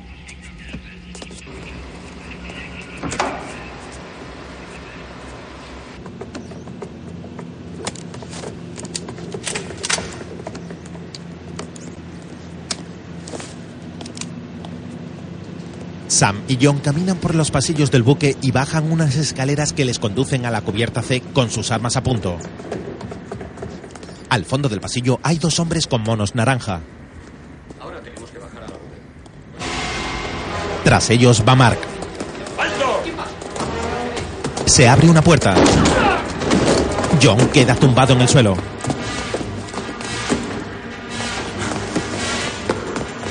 Sam persigue a Mark por los pasillos. Sale a la cubierta que está repleta de máquinas y se acerca a unas cajas que están atadas con una red. Mark se abalanza sobre él e intenta quitarle el arma.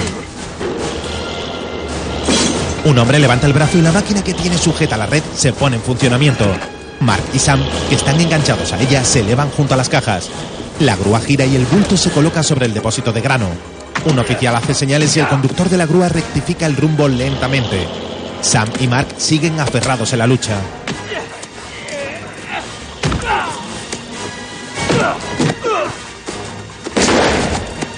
Mark asesta un golpe a Sam y su revólver cae sobre el grano. Sam se resbala, se coge a Mark y ambos caen al vacío.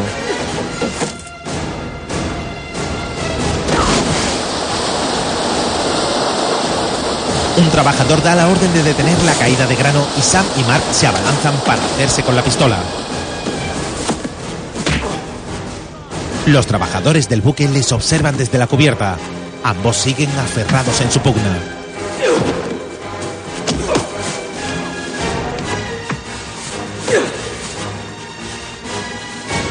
Sam, que se coloca detrás de Mark, le golpea repetidas veces por todo el cuerpo.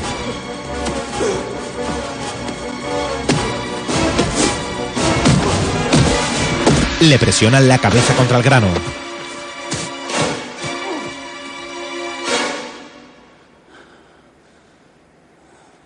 Sam, sorprendido por su violencia, le suelta y busca su arma entre el grano. Mark levanta el brazo lentamente con la pistola.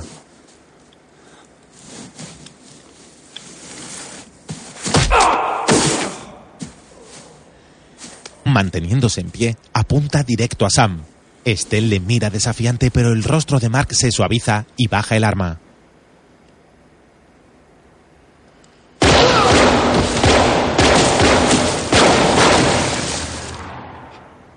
John, en la cubierta, sujeta en alto su revólver.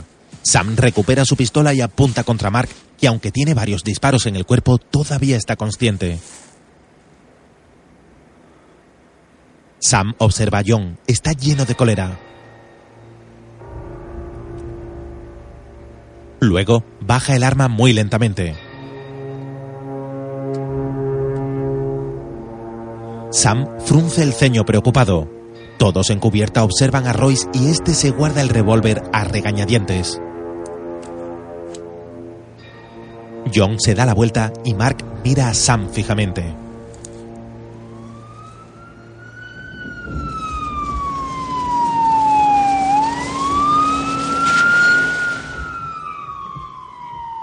Mark se encuentra en la habitación de un hospital muy malherido. Un policía vigila la puerta desde el pasillo y Sam se sienta al lado de John, que está escribiendo. ¿Sabe qué? Tiene un aspecto espantoso. Estoy cansado. He hecho polvo. Descanse un poco, yo le avisaré si pasa algo. Puedo aguantar. Sam coge un revólver de níquel de la mesa. Debe de ser la pistola que disparó a Newman. Su superficie está rayada.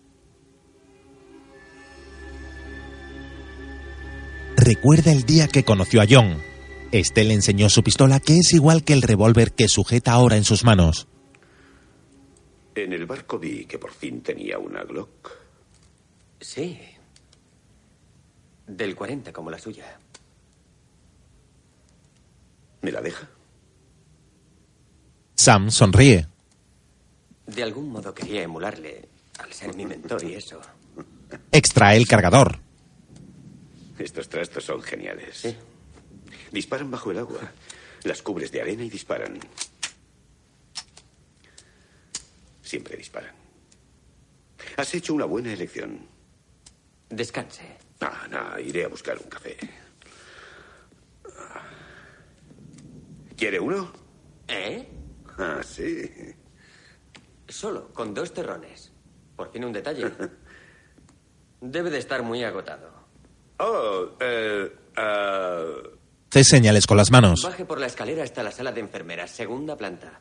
Sam hace un gesto de aprobación. Empieza a caminar por el pasillo y estira los brazos y la espalda.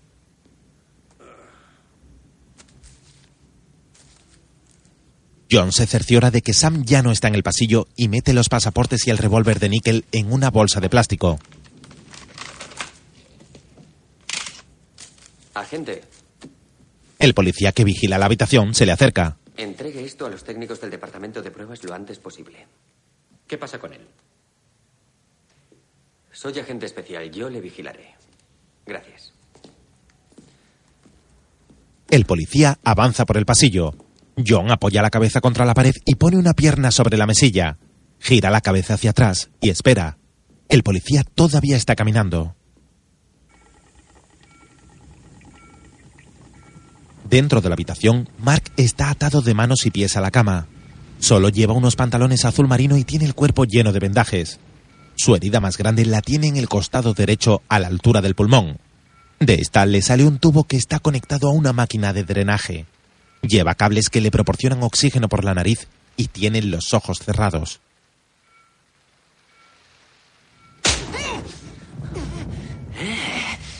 ¿Te acuerdas de mí?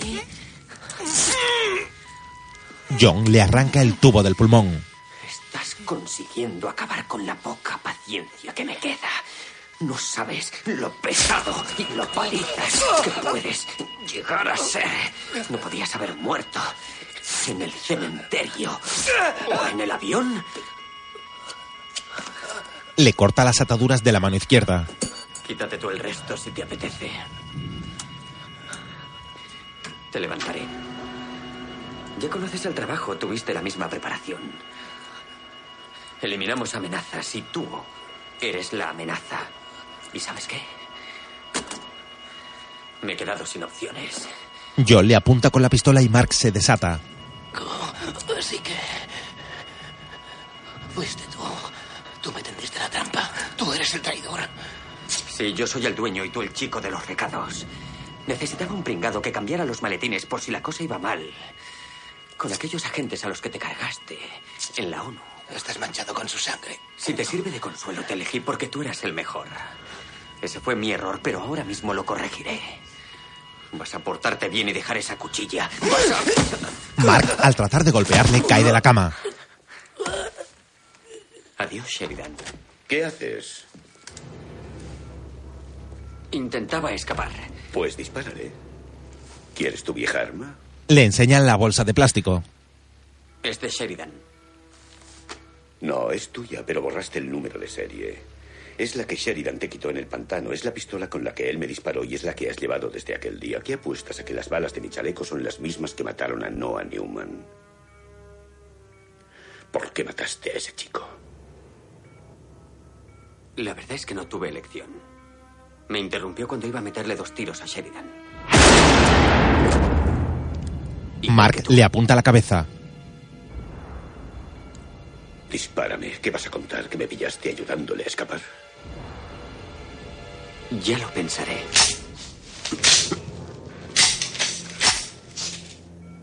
Te he hecho un pequeño cambio. Le enseña un cargador lleno. John baja la cabeza y se muerde el labio. Bueno.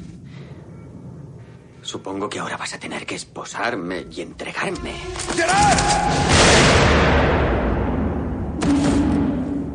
John cae sobre una butaca. El estómago le sangra y sus ojos se cierran lentamente. Sam, que sujeta el arma en alto, mira a Mark y le apunta con el revólver.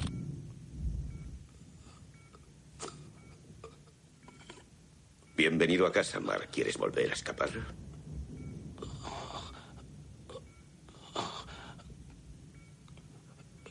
Quiero volver a la cama. Sam baja el arma. De día, en las escaleras de los juzgados,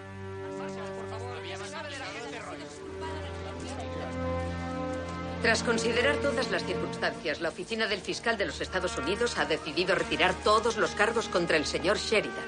Así que es una persona libre. Señor Sheridan, ¿qué se siente al surgir del frío? Limpieza. Mucha limpieza. Marshall, ¿tiene algo que declarar? Nada. No.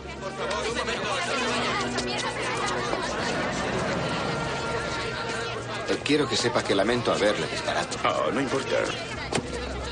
Maris se baja de una furgoneta. Además, todo ha vuelto a la normalidad, ¿no? Oh, espero que no. Maris se acerca a Mark con una amplia sonrisa. Disculpe.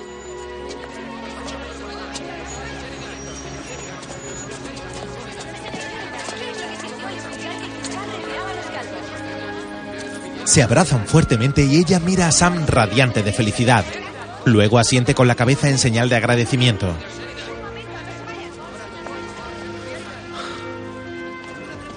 Oye, Sam, creo que no les vendría nada mal una noche de juerga. Llévales a divertirse. Adelante. Es una orden, vamos. ¿Crees que serás capaz de hacerlo? Sí. Se dirige hacia Cosmo, Cooper y Biggs.